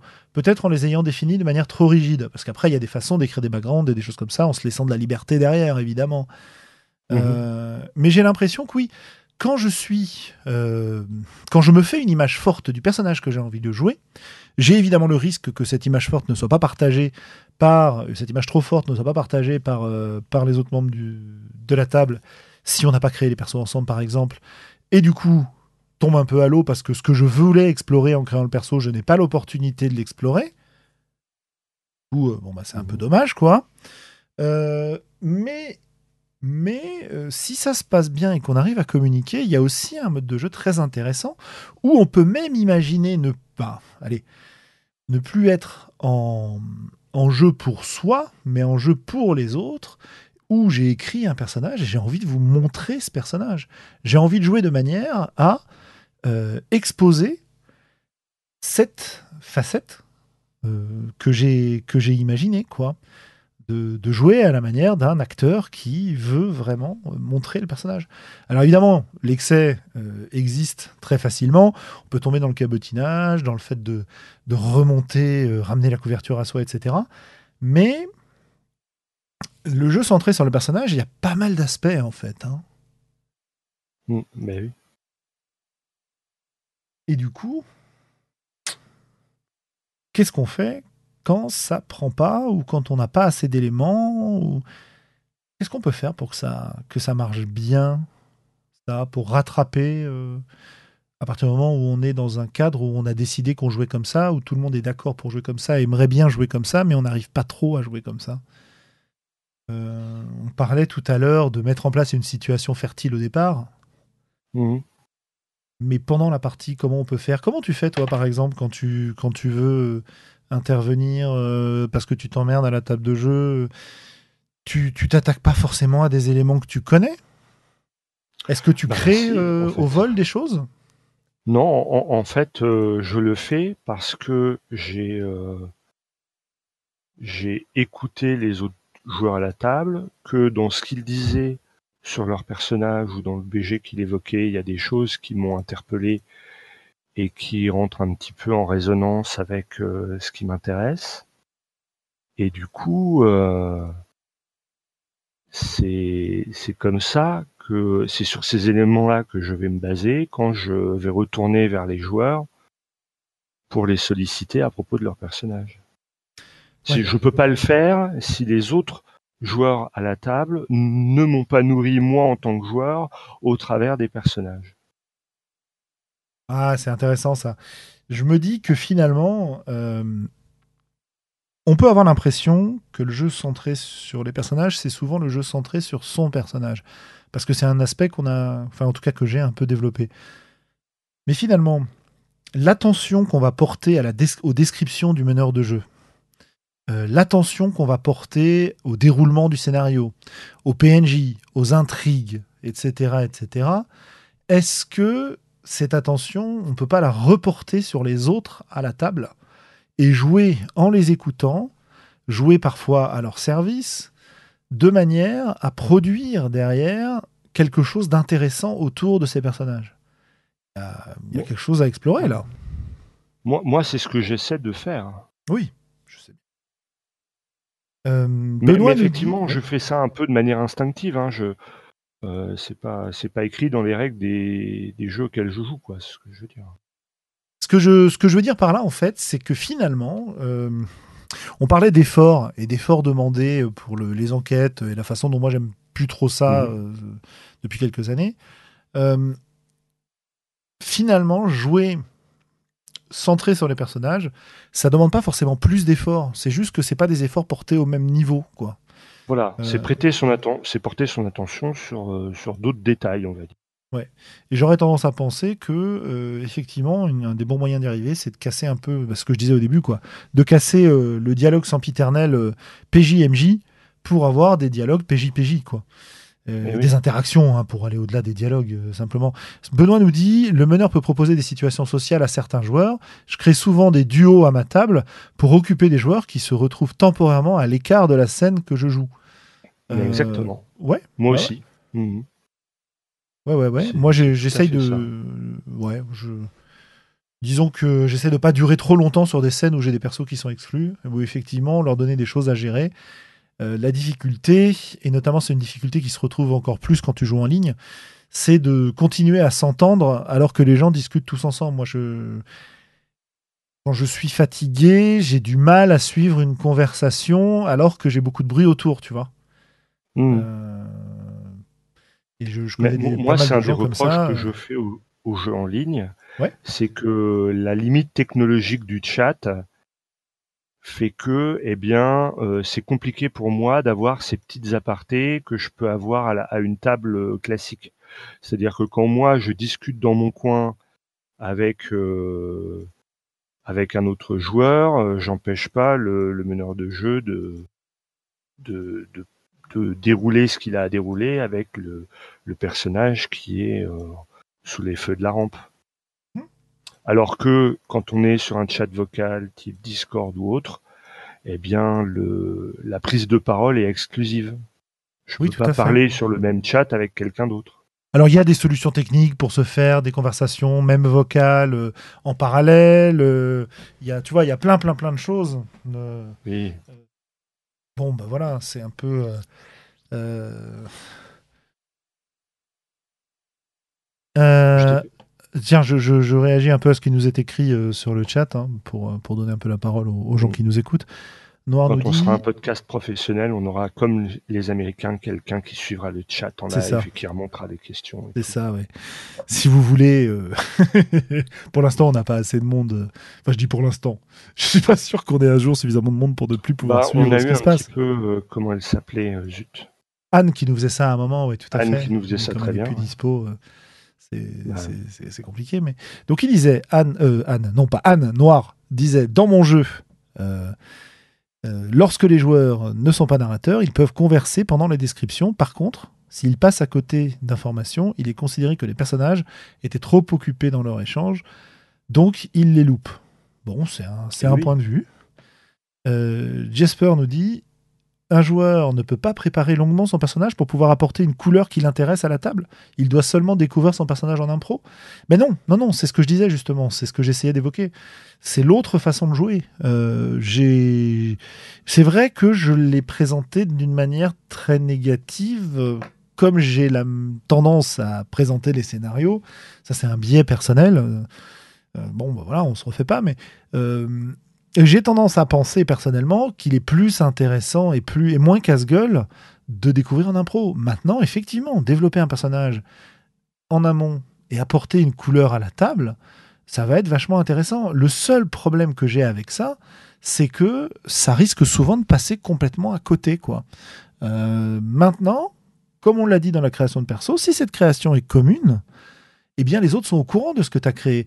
Et en fait, je repense à une partie de c'était Monster Art justement où euh, les joueurs au départ se sont demandé est-ce que on va se dire euh, le type de monstre qu'on est? Dans Monster Art On joue des, des adolescents monstrueux. Est-ce qu'on va se dire le type de monstre qu'on est ou est-ce qu'on va le découvrir pendant la partie? Et on avait débattu un peu et ce sur quoi on était arrivé comme conclusion, c'était que c'était plus intéressant de savoir au départ ce qu'était chacun des personnages, vampire, loup-garou, machin, etc., même si nos persos ne le savaient pas, parce que ça allait permettre de créer et de tendre des perches aux autres pour justement présenter la couleur qu'ils avaient voulu apporter au jeu grâce à leur personnage, tu vois. Donc, euh, oui, oui, bien sûr qu'on peut, euh, qu'on peut préparer longuement son personnage, mais c'est comme les longues préparations de MJ. Moi, je vais jamais en vouloir à un MJ. Alors si, il y a un cas où j'en veux, mais bon, je vais jamais en vouloir à la base à un MJ euh, qui préparera très longtemps son scénario, si derrière, il m'en veut pas, si je suis pas ce qu'il avait imaginé au départ. De la même manière, je vais pas en vouloir à un joueur qui m'a préparé un background de de 28 pages. Malade. Euh, ou peut-être pas de 28 pages, mais quelque chose de très détaillé, on va dire, pour, euh, pour pas être négatif, parce que j'ai pas l'intention d'être négatif là-dessus. J'ai lu aussi des backgrounds de 28 pages qui étaient formidables. Hein. Des gens qui savent écrire, c'était euh, hyper divertissant, quoi. Ou qui savent poser des opportunités, etc. Donc un background long, un personnage très typé, qui va permettre d'orienter la partie d'une certaine manière, etc. ça peut être absolument génial, à condition que le joueur soit pas vexé si ces éléments-là ne reviennent pas Hein, évidemment, euh, si ces éléments-là n'interviennent pas et que le joueur n'est pas vexé, aucun problème, au contraire, c'est super. Et je disais que j'en veux pas un, MJ qui prépare euh, son scénar pendant des heures. Euh, bah, je lui en veux si derrière il prend pour prétexte cette préparation que je ne lui ai pas demandé pour me reprocher de ne pas l'avoir suivi, tu vois. Mais bon, ça c'est du, c'est du détail. Mais bien sûr, bien sûr, non, mais la, remarque est hyper intéressante parce que euh, c'est vrai que moi j'ai tendance à être un peu négatif quand je parle de ça, et en fait, il n'y a pas tellement de raison de l'être. C'est vraiment une question de préférence personnelle. Donc je tenais un petit peu à, rectifier ce côté-là. quoi. Si vous aimez préparer vos persos et que vous aimez le faire et que vous n'en voulez pas aux autres, ça génère pas de frustration trop importante quand on ne suit pas ce que vous aviez prévu, euh, tant mieux. Moi, c'est vrai que c'est un truc que j'ai abandonné depuis très très très longtemps parce que ça avait tendance à générer beaucoup de frustration chez moi. Mais ça peut être aussi une façon de s'amuser et de prolonger le jeu entre les parties, offrir un bon perso à ses potes de table, je suis bien d'accord. Je pense que pour offrir un bon perso, euh, pour moi, ça se fait surtout pendant la partie. Si tu as besoin de préparer euh, beaucoup pour offrir ça, je dis bravo. Il y a des gens qui ont besoin de travailler un rôle pendant des heures et des heures. Il y a des gens qui peuvent improviser. Et, dans certains cas, c'est aussi bien l'un que l'autre. Parfois, euh, le travail, c'est aussi ça qui va permettre de produire des choses intéressantes. Mais bon, voilà, hein, c'est une, discussion sans fin. Pour moi, les deux facettes sont intéressantes. Je préfère la partie non préparée, mais ça, c'est une préférence. Alors, moi, ce que je peux dire par rapport à ça, c'est que je constate qu'il y a des, joueurs qui prennent un grand plaisir euh, à, à, une grosse préparation au préalable par rapport à leur personnage. Oui, euh, bien sûr. C'est pas mon cas, mais je, je constate ce plaisir-là.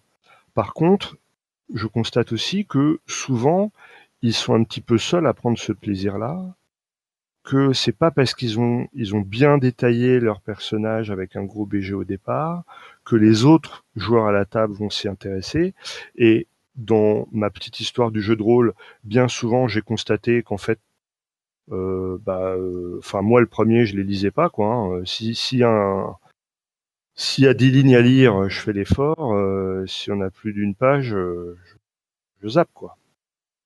Et, donc, euh, faire un gros travail de préparation s'il n'est pas repris par une majorité de la table.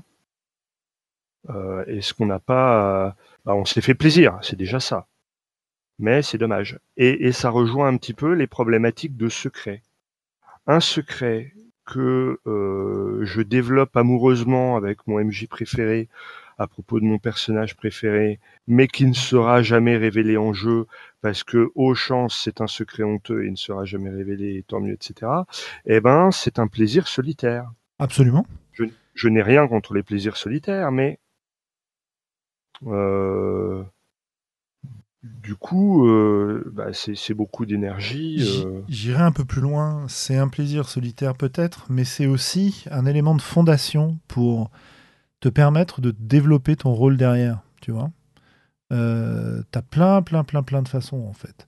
Et, euh, je sais que imagine, enfin, c'est un conseil que j'ai déjà entendu. Je sais pas d'où il vient, euh, mais pour pour des acteurs, peut-être un film à la con, une série, j'en sais rien.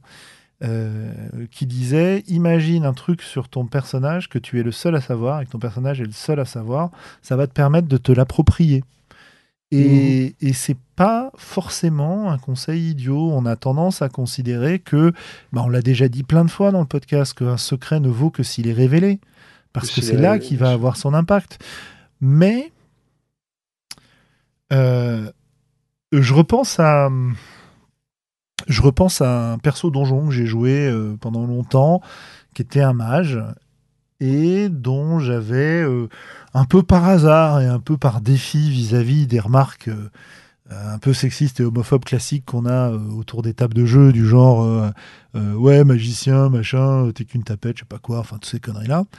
Et j'avais décidé que ce perso était gay.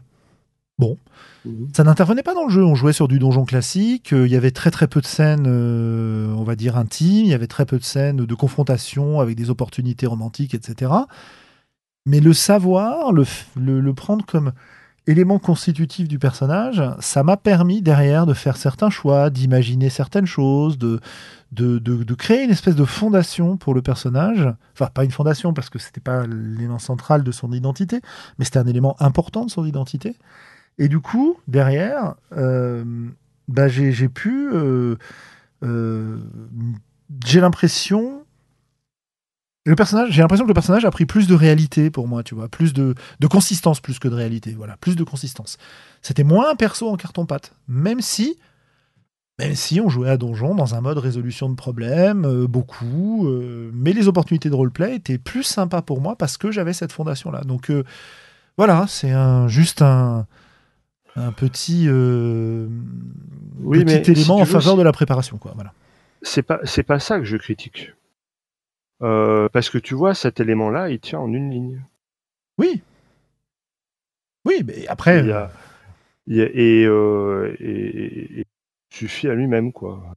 Euh, oui. Et, que... et, pour moi, jouer, c'est développer au cours de la partie cette ligne-là. Et si Mhm. mm -hmm. tu la développes au préalable chez toi tout seul, eh ben, enfin voilà, moi je, je, je, je, constate et je comprends qu'il y a des gens qui l'apprécient.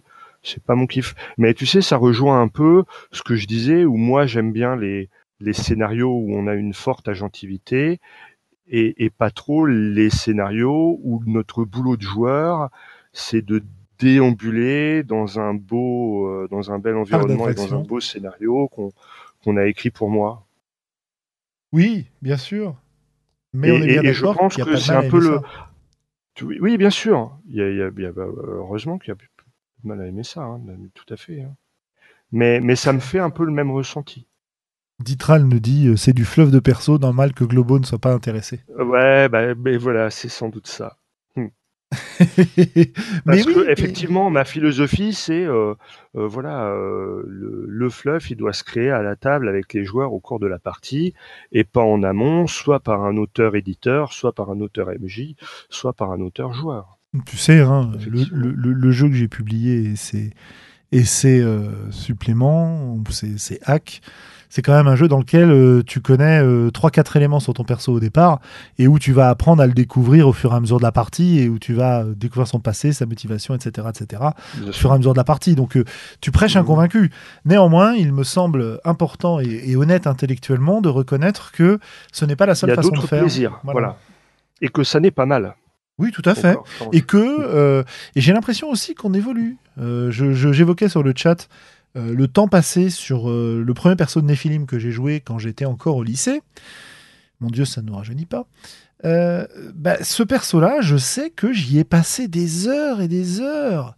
Parce que euh, euh, on avait bon, il y a la création de perso qui est assez riche, qui te permet de savoir ce qu'a vécu ton personnage, etc.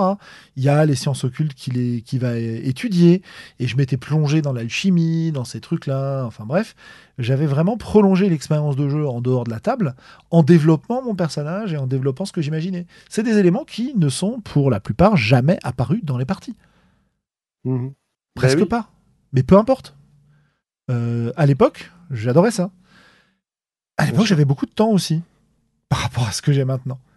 Donc, peut-être que c'est aussi le fait de, de vieillir et d'avoir expérimenté ces choses-là qui nous, qui nous pousse à expérimenter d'autres choses. Voilà. Mais, mais tu sais, ça me renvoie à la- moi la dernière fois où cette expérience m'a choqué, c'était notre célèbre partie de Dark Heresy, Oh là, oui.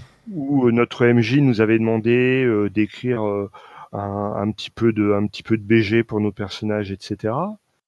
Et, euh, et en fait, bah, euh, ça a été vite mis au placard et, c'est pas du tout ressorti de, de toute la partie, quoi. Et moi, j'avais été Ouais. d'autant plus frustré que dans le BG de Sandra, il y avait des trucs qui, qui me plaisaient et qui pouvaient rentrer en, en synergie avec mon personnage qui était un flic. Et donc, il y avait des choses à enquêter, des, de la disparition de ses, de ses frères et sœurs, etc. Et rapidement, euh, le meneur de jeu m'a dit, ouais, non, non, mais ça, c'est pas dans le scénar. Non, c'est bon, c'est réglé, euh, t'inquiète pas. Bah oui, parce que c'était pas le focus, tu vois.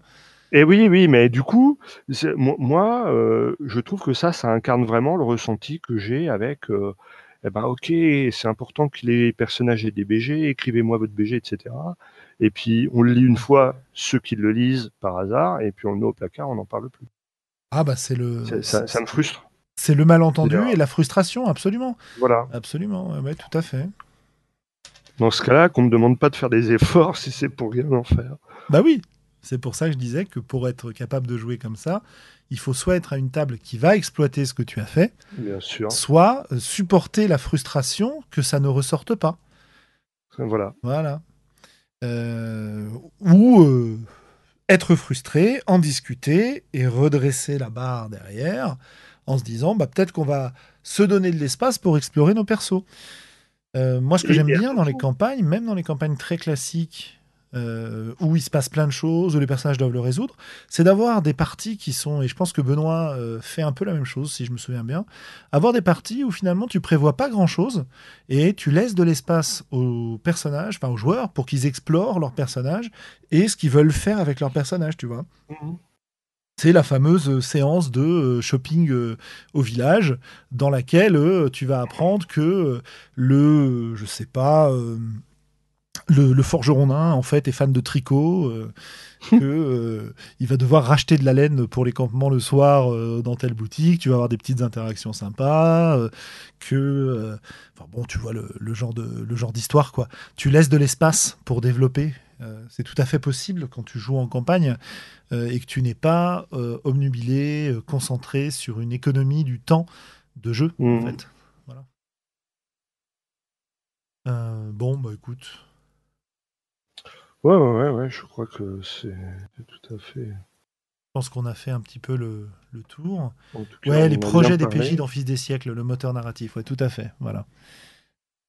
Le, le personnage, se, le joueur se choisit des projets et avec ça, plus besoin de scénario, nous dit Benoît. Je relais, hein, parce qu'il a toujours sa machine à laver qui nous fait beaucoup de bruit. Enfin, je sais pas si elle fait toujours du bruit, mais j'imagine que oui. Donc euh, voilà. Euh, bah écoute, je pense qu'on a fait un peu. Bon, on n'a pas fait le tour du sujet parce qu'il y a plein, plein, plein de choses à dire, notamment euh, des exemples concrets de comment on pourrait faire. Euh, encore 17 minutes avant essorage, ouais, donc euh, autant dire que voilà. Euh, j'ai pas de, j'ai pas d'exemple concrets qui me viennent en tête, mais si, tiens, j'ai un exemple concret qui me vient en tête qui nous a fait dérailler une partie parce que le jeu n'était pas prévu pour ça. On... Bah, c'est avec Callisto, on a joué un hack d'Apocalypse World qui s'appelait The Hood. Donc, oui. Hein, le, jeu où tu joues des, euh, des, malfrats, des, petits malfrats, etc. Et alors, on est parti sur un délire, je sais pas pourquoi on était parti là-dessus, mais on était parti sur un délire euh, full Monty. Donc, euh, une ville d'Angleterre avec beaucoup de chômage, un peu sinistrée, en jouant des personnages qui étaient vraiment euh, issus des quartiers populaires et qui vivaient de petits trafics et de choses comme ça, quoi. Et, bah, c'est un peu ça, hein, c'est un peu vers ça que ça Alors, quand même. Hein. Oui, mais là, c'était pas des, enfin, des petits trafics un peu minables, le trafic de télé, euh, le mec qui, qui désosse des voitures, celui qui vole le courrier, euh, etc. Enfin, tu vois, pas des, pas des, pas des, pas des criminels méchants, mais un peu. Mais bon, voilà, on était sur Full Monty, un peu sur Snatch, etc. Et ça n'a pas bien marché parce que le jeu est vraiment fait pour jouer des casses en fait. Il est fait pour jouer des casses, accumuler l'attention de la police, que ça te mette la pression, que la situation déraille, etc. etc. Et en fait, euh, la façon dont on y a joué ne, ne mettait pas d'enjeu de ce type-là, en fait. Et on avait beaucoup de plaisir à jouer nos personnages et à montrer ce qu'ils faisaient pour survivre dans ce contexte difficile et comment ils négociaient entre eux, ils se retrouvaient et tout. Et finalement, le fait qu'il y ait euh, de la police, des machins, euh, bon, bah, ça faisait un élément de fond, mais ça marchait pas super bien, quoi.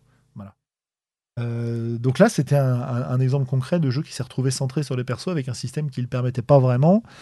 Et, j'en ai quand même un très bon souvenir de ces deux, trois mmh. parties qu'on a jouées, parce que, euh, euh, voilà, euh, on a vraiment eu l'opportunité d'explorer ces personnages de films, inspirés de films, dans ce genre-là, et c'était c'était vraiment top, quoi. Voilà, voilà.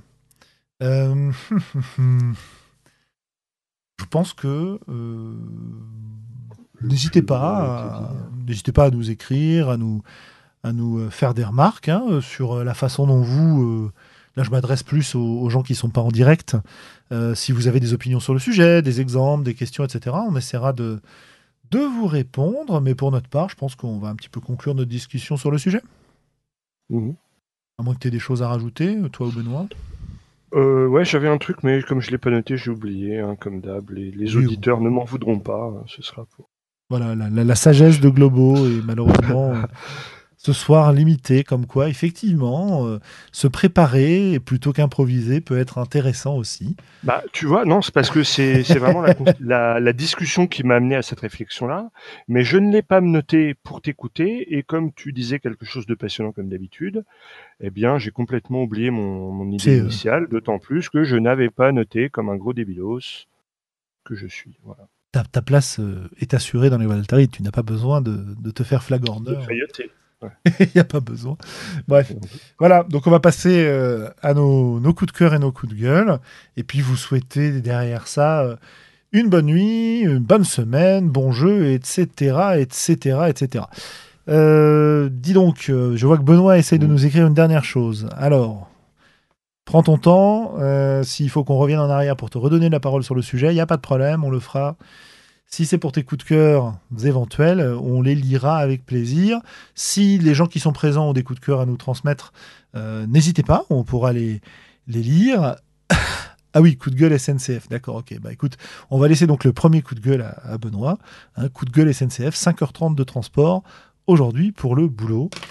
Voilà, donc euh, effectivement, euh, un peu rude pour la vie d'un rôliste qui essaye de participer à un podcast de, devoir se taper autant de transport, alors que ça n'était pas prévu.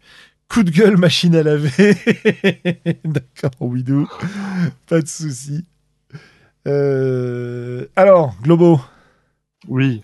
Ouais. Alors moi, moi, je dois dire que dans les coups de cœur un peu récents, j'ai écouté le dernier, euh, enfin le radio, je sais pas si c'est le dernier radio rôliste euh, du mois de, de décembre, et qu'ils m'ont présenté euh, un jeu qui s'appelle euh, Secret euh, of Mana. Non, c'est pas ça. Non. Alors attends, attends. Est-ce que je Miserable Secrets qui est un jeu où on va jouer un peu un espèce de Monster of the Week, mais dans un dans Ravenloft, tu vois. Mm-hmm. Et, ça m'avait l'air fort intéressant, donc je me suis acheté le PDF et je suis en train de, de me plonger dedans. Et voilà, c'est mon petit coup de cœur de la, la semaine. Et pour ceux qui voudraient une, une description plus précise et bien mieux faite de euh, Misérable Secret, eh bien, euh, je les invite à écouter le radio Rolliste euh, du mois de décembre. Ça marche. Très très bien. Oui, effectivement, Radio Release décembre. ça s'appelait La secte des amoureux secrets. Ça, c'est l'épisode. Ouais, l'épisode. Euh, je l'ai sous les yeux. Par contre, je trouve pas. Je ne trouve pas le. Le misérable secret. Ouais, il n'est pas dans, le, dans leur lien. Donc, euh, c'est peut-être. Enfin, bon, bref, de toute façon, vous retrouverez, il n'y a pas de souci. Euh, voilà. ok, très bien, super. alors, je rejette un œil sur le chat. Euh, coup de cœur euh, de Benoît, le jeu vidéo Orwell, où on enquête pour un gouvernement totalitaire en utilisant Internet. Passionnant, très réaliste, c'est du jeu de rôle textuel. Voilà, bah écoutez, on vous mettra un lien euh, le cas échéant. et puis, et puis que dire de plus pour ma part? En coup de gueule, pas vraiment. En coup de cœur, bah, ces deux dernières semaines, est-ce que j'ai découvert des choses? Bah, J'ai euh, mon, euh, mon principal coup de cœur, c'est pour ce dont je parlais au début, c'est-à-dire euh, le, le concours, enfin le concours, l'événement Traverser l'hiver qu'on a organisé sur Trop long Palu. Euh, la participation me fait chaud au cœur. J'ai pas beaucoup beaucoup de temps en ce moment pour m'y consacrer. Je m'en excuse d'ailleurs auprès des gens qui comptent sur moi sur ce sujet-là, puisque chaque, euh, chaque participant est censé apporter de l'aide et des conseils en cas de besoin euh, à la personne à qui il a confié un thème. Et c'est vrai que j'arrive pas à trouver le temps à me poser pour avoir une discussion avec la, la personne à qui j'ai proposé mon thème, même si on a eu quelques échanges. Donc je vais essayer vraiment de, de faire ça correctement d'ici la fin pour pas euh, aller à l'encontre de ce que j'avais imaginé. Ah oui, je triche complètement, bien sûr. Bah attends, c'est le, privilège de l'organisateur euh, sans scrupules. Euh, non, mais vraiment, je suis, suis assez bluffé. Comment? Ça te fait chier de ne pas pouvoir. Ah oui, oui, ça me fait chier. Ah, clairement, oui, oui, ça m'emmerde. mais bon, hein, on doit bien gérer l'énergie qu'on a avec les priorités du moment. Quoi. Voilà. mais je disais, ça me fait chaud au cœur de voir que euh, on a une vingtaine de personnes qui, qui, que, bon, certains sont des amis, des gens qu'on connaît, etc., mais il y a aussi des gens qu'on ne connaît pas au départ. Et c'est un, un, vrai plaisir de voir qu'ils se, ils se cassent la tête à, euh, à participer à cette, euh, cette activité de création, à proposer des jeux, etc. On vous le redira, mais on va, on va sortir un petit, un petit recueil à la suite de cet événement qui va contenir allez, 6, 5, 6 jeux par les, participants, entre une et dix pages. Et ces 5-6 jeux vont être choisis par les gens qui ont participé à l'événement. Euh, et on va aussi, euh, ça ils ne le savent pas encore, hein, donc euh, un secret, on va aussi, s'ils sont d'accord, leur demander de parler un peu de leur création dans ce petit recueil. Voilà faire une espèce de, une espèce de fanzine, quoi, de petits, euh, de petits bouquins qui sera accessible en PDF gratuitement, évidemment, et puis en, impression à la demande à, prix coûtant, euh, j'imagine, sur les plateformes comme Lulu, etc., une fois qu'on aura, aura fait la mise en page ce genre de choses. Quoi. Donc je pense que mon, mon coup de cœur principal, il va, il va là-dessus. Euh, il va aussi au soutien euh, à la fête du jeu au lycée Gallieni dont on a parlé la dernière fois. Oui. Euh, parce que euh, voilà, il y a des rôlistes qui se sont mobilisés et motivés pour, pour aider physiquement ou financièrement ou simplement en soutien moral et social sur ce sujet-là. donc n'hésitez pas. Et puis, oh là, tu te fais dénoncer sur le chat Globo. ah bon? Ouais. Euh, j'y reviens après. Euh, et ça va être mon coup de gueule d'ailleurs. Voilà, comme ça, ce sera extrêmement sérieux. Dénoncer euh, les copains sur le Enfin voilà, je suis content, je suis heureux de, de rencontrer et fréquenter des gens dans notre communauté rôliste qui sont des gens agréables, avec qui on peut faire des choses, qui, qui ont euh, comment dire, un autre rapport euh, à notre société qu'un rapport d'affrontement quand les idées ne sont pas les mêmes. Puisque bah, des engueulades sur le net, on n'en compte plus, quoi. Voilà, et au sein de notre communauté qui n'en est pas une, on n'en compte plus non plus. Bref, et donc mon coup de gueule, hein, mon gros gros coup de gueule, énorme, énorme, qui est relayé par, nos auditeurs, qui évidemment à qui on ne la fait pas. Euh, eh bien, c'est pourquoi j'ai Globo joue à Path of Exile sur la liste à droite. Mais parce que quand je suis. Mais tu sais, ça, ça c'est pareil, et je crois que je m'en suis déjà confessé dans les voix d'Altaride. je sais, t'inquiète. C'est aussi une, une des choses qui m'empêche de jouer euh, en ligne, c'est que quand je j'ai besoin, quand je suis devant mon ordinateur, d'occuper mes mains et mes yeux, euh, même si mon esprit a, a son attention tournée vers autre chose. Et donc voilà, euh, c'est pas of Exile, mais ça a été euh, World of Warcraft ou d'autres euh, jeux débilos. Je tiens à dire notamment que Pass of Exile ne nécessite absolument aucune réflexion la plupart du temps. Ça oh, nécessite hein. un petit peu à la préparation du personnage et plus du tout après lorsque lorsqu'on clique. Je suis dans un. J'ai tellement de ressources cognitives disponibles en ce moment que je me suis remis à jouer tranquillement à Diablo 3, tu vois. Donc bon, voilà quoi. Ah, quand même. bah ouais. Donc euh, voilà, j'ai déjà essayé de te persuader de jouer à Path of Exile. Ouais, mais, j'avais essayé, ça m'avait pas botté. Euh, pas de souci. Allez, du coup, les montages, ouais, bah ouais, ouais, ouais, faut faire ça aussi. Mais pour l'instant, c'est un peu, c'est un peu rude. Mais euh, voilà, hein, c'est en train de se, je suis en train de reprendre du poil de la bête, comme on dit. Et parce que j'ai attrapé la bête, hein, n'est-ce pas? Elle rôdait devant chez moi. Euh, n'importe quoi. Bon, bref. En tout cas, non, c'est pas la faute à Diablo vu la quantité du temps que j'ai joué. En tout cas, on vous salue bien bas. Et on vous dit à la prochaine fois. La prochaine fois, évidemment, c'est le 4 mars, dans deux semaines. Donc, l'épisode juste avant Eclipse. Oh, oh. on va retrouver une partie de l'équipe d'ailleurs. Hein, Où on va retrouver une partie de l'équipe, absolument. Avec un grand, grand plaisir. Euh, perso, je serai euh, soit en train de faire des parties, si je pense à les inscrire, soit sur le, centre, euh, sur le stand des courants alternatifs. N'hésitez pas à venir faire un petit coucou. en tout cas, on sera ravis de discuter avec vous, de vous accueillir. Alors bon, si c'est pour me présenter votre super jeu Medfan, dans lequel il y a 40 races 72 euh, types de magie. Je vous avoue qu'il se peut que je prenne l'air un petit peu fatigué parce que je l'ai déjà entendu plein de fois et j'en ai moi-même écrit suffisamment des jeux du genre. Néanmoins, si vous nous écoutez et que vous avez des jeux comme ça et que vous voulez en parler, on essaiera de faire l'effort. Allez, salut. Ouais, bonsoir à tous. Hop arrêter l'enregistrement et le streaming. Ouais.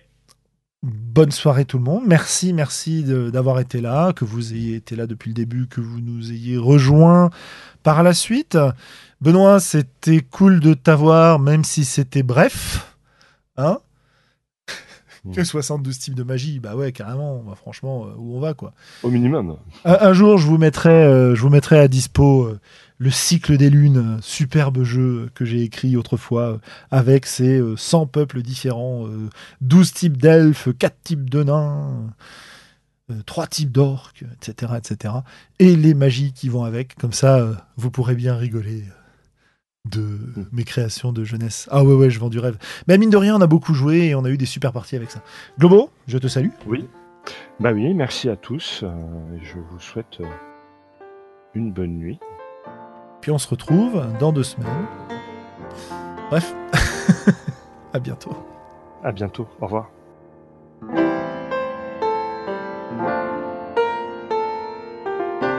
Peuple rôliste, tu viens d'écouter les voix d'Altaride. Si ce que tu as entendu t'a plu, n'hésite pas à nous laisser des commentaires sur le site, sur la chaîne YouTube, à nous rejoindre sur Facebook, sur Discord, bref, sur l'ensemble des réseaux sociaux. Et qui sait, peut-être même un jour nous laisser des étoiles sur iTunes.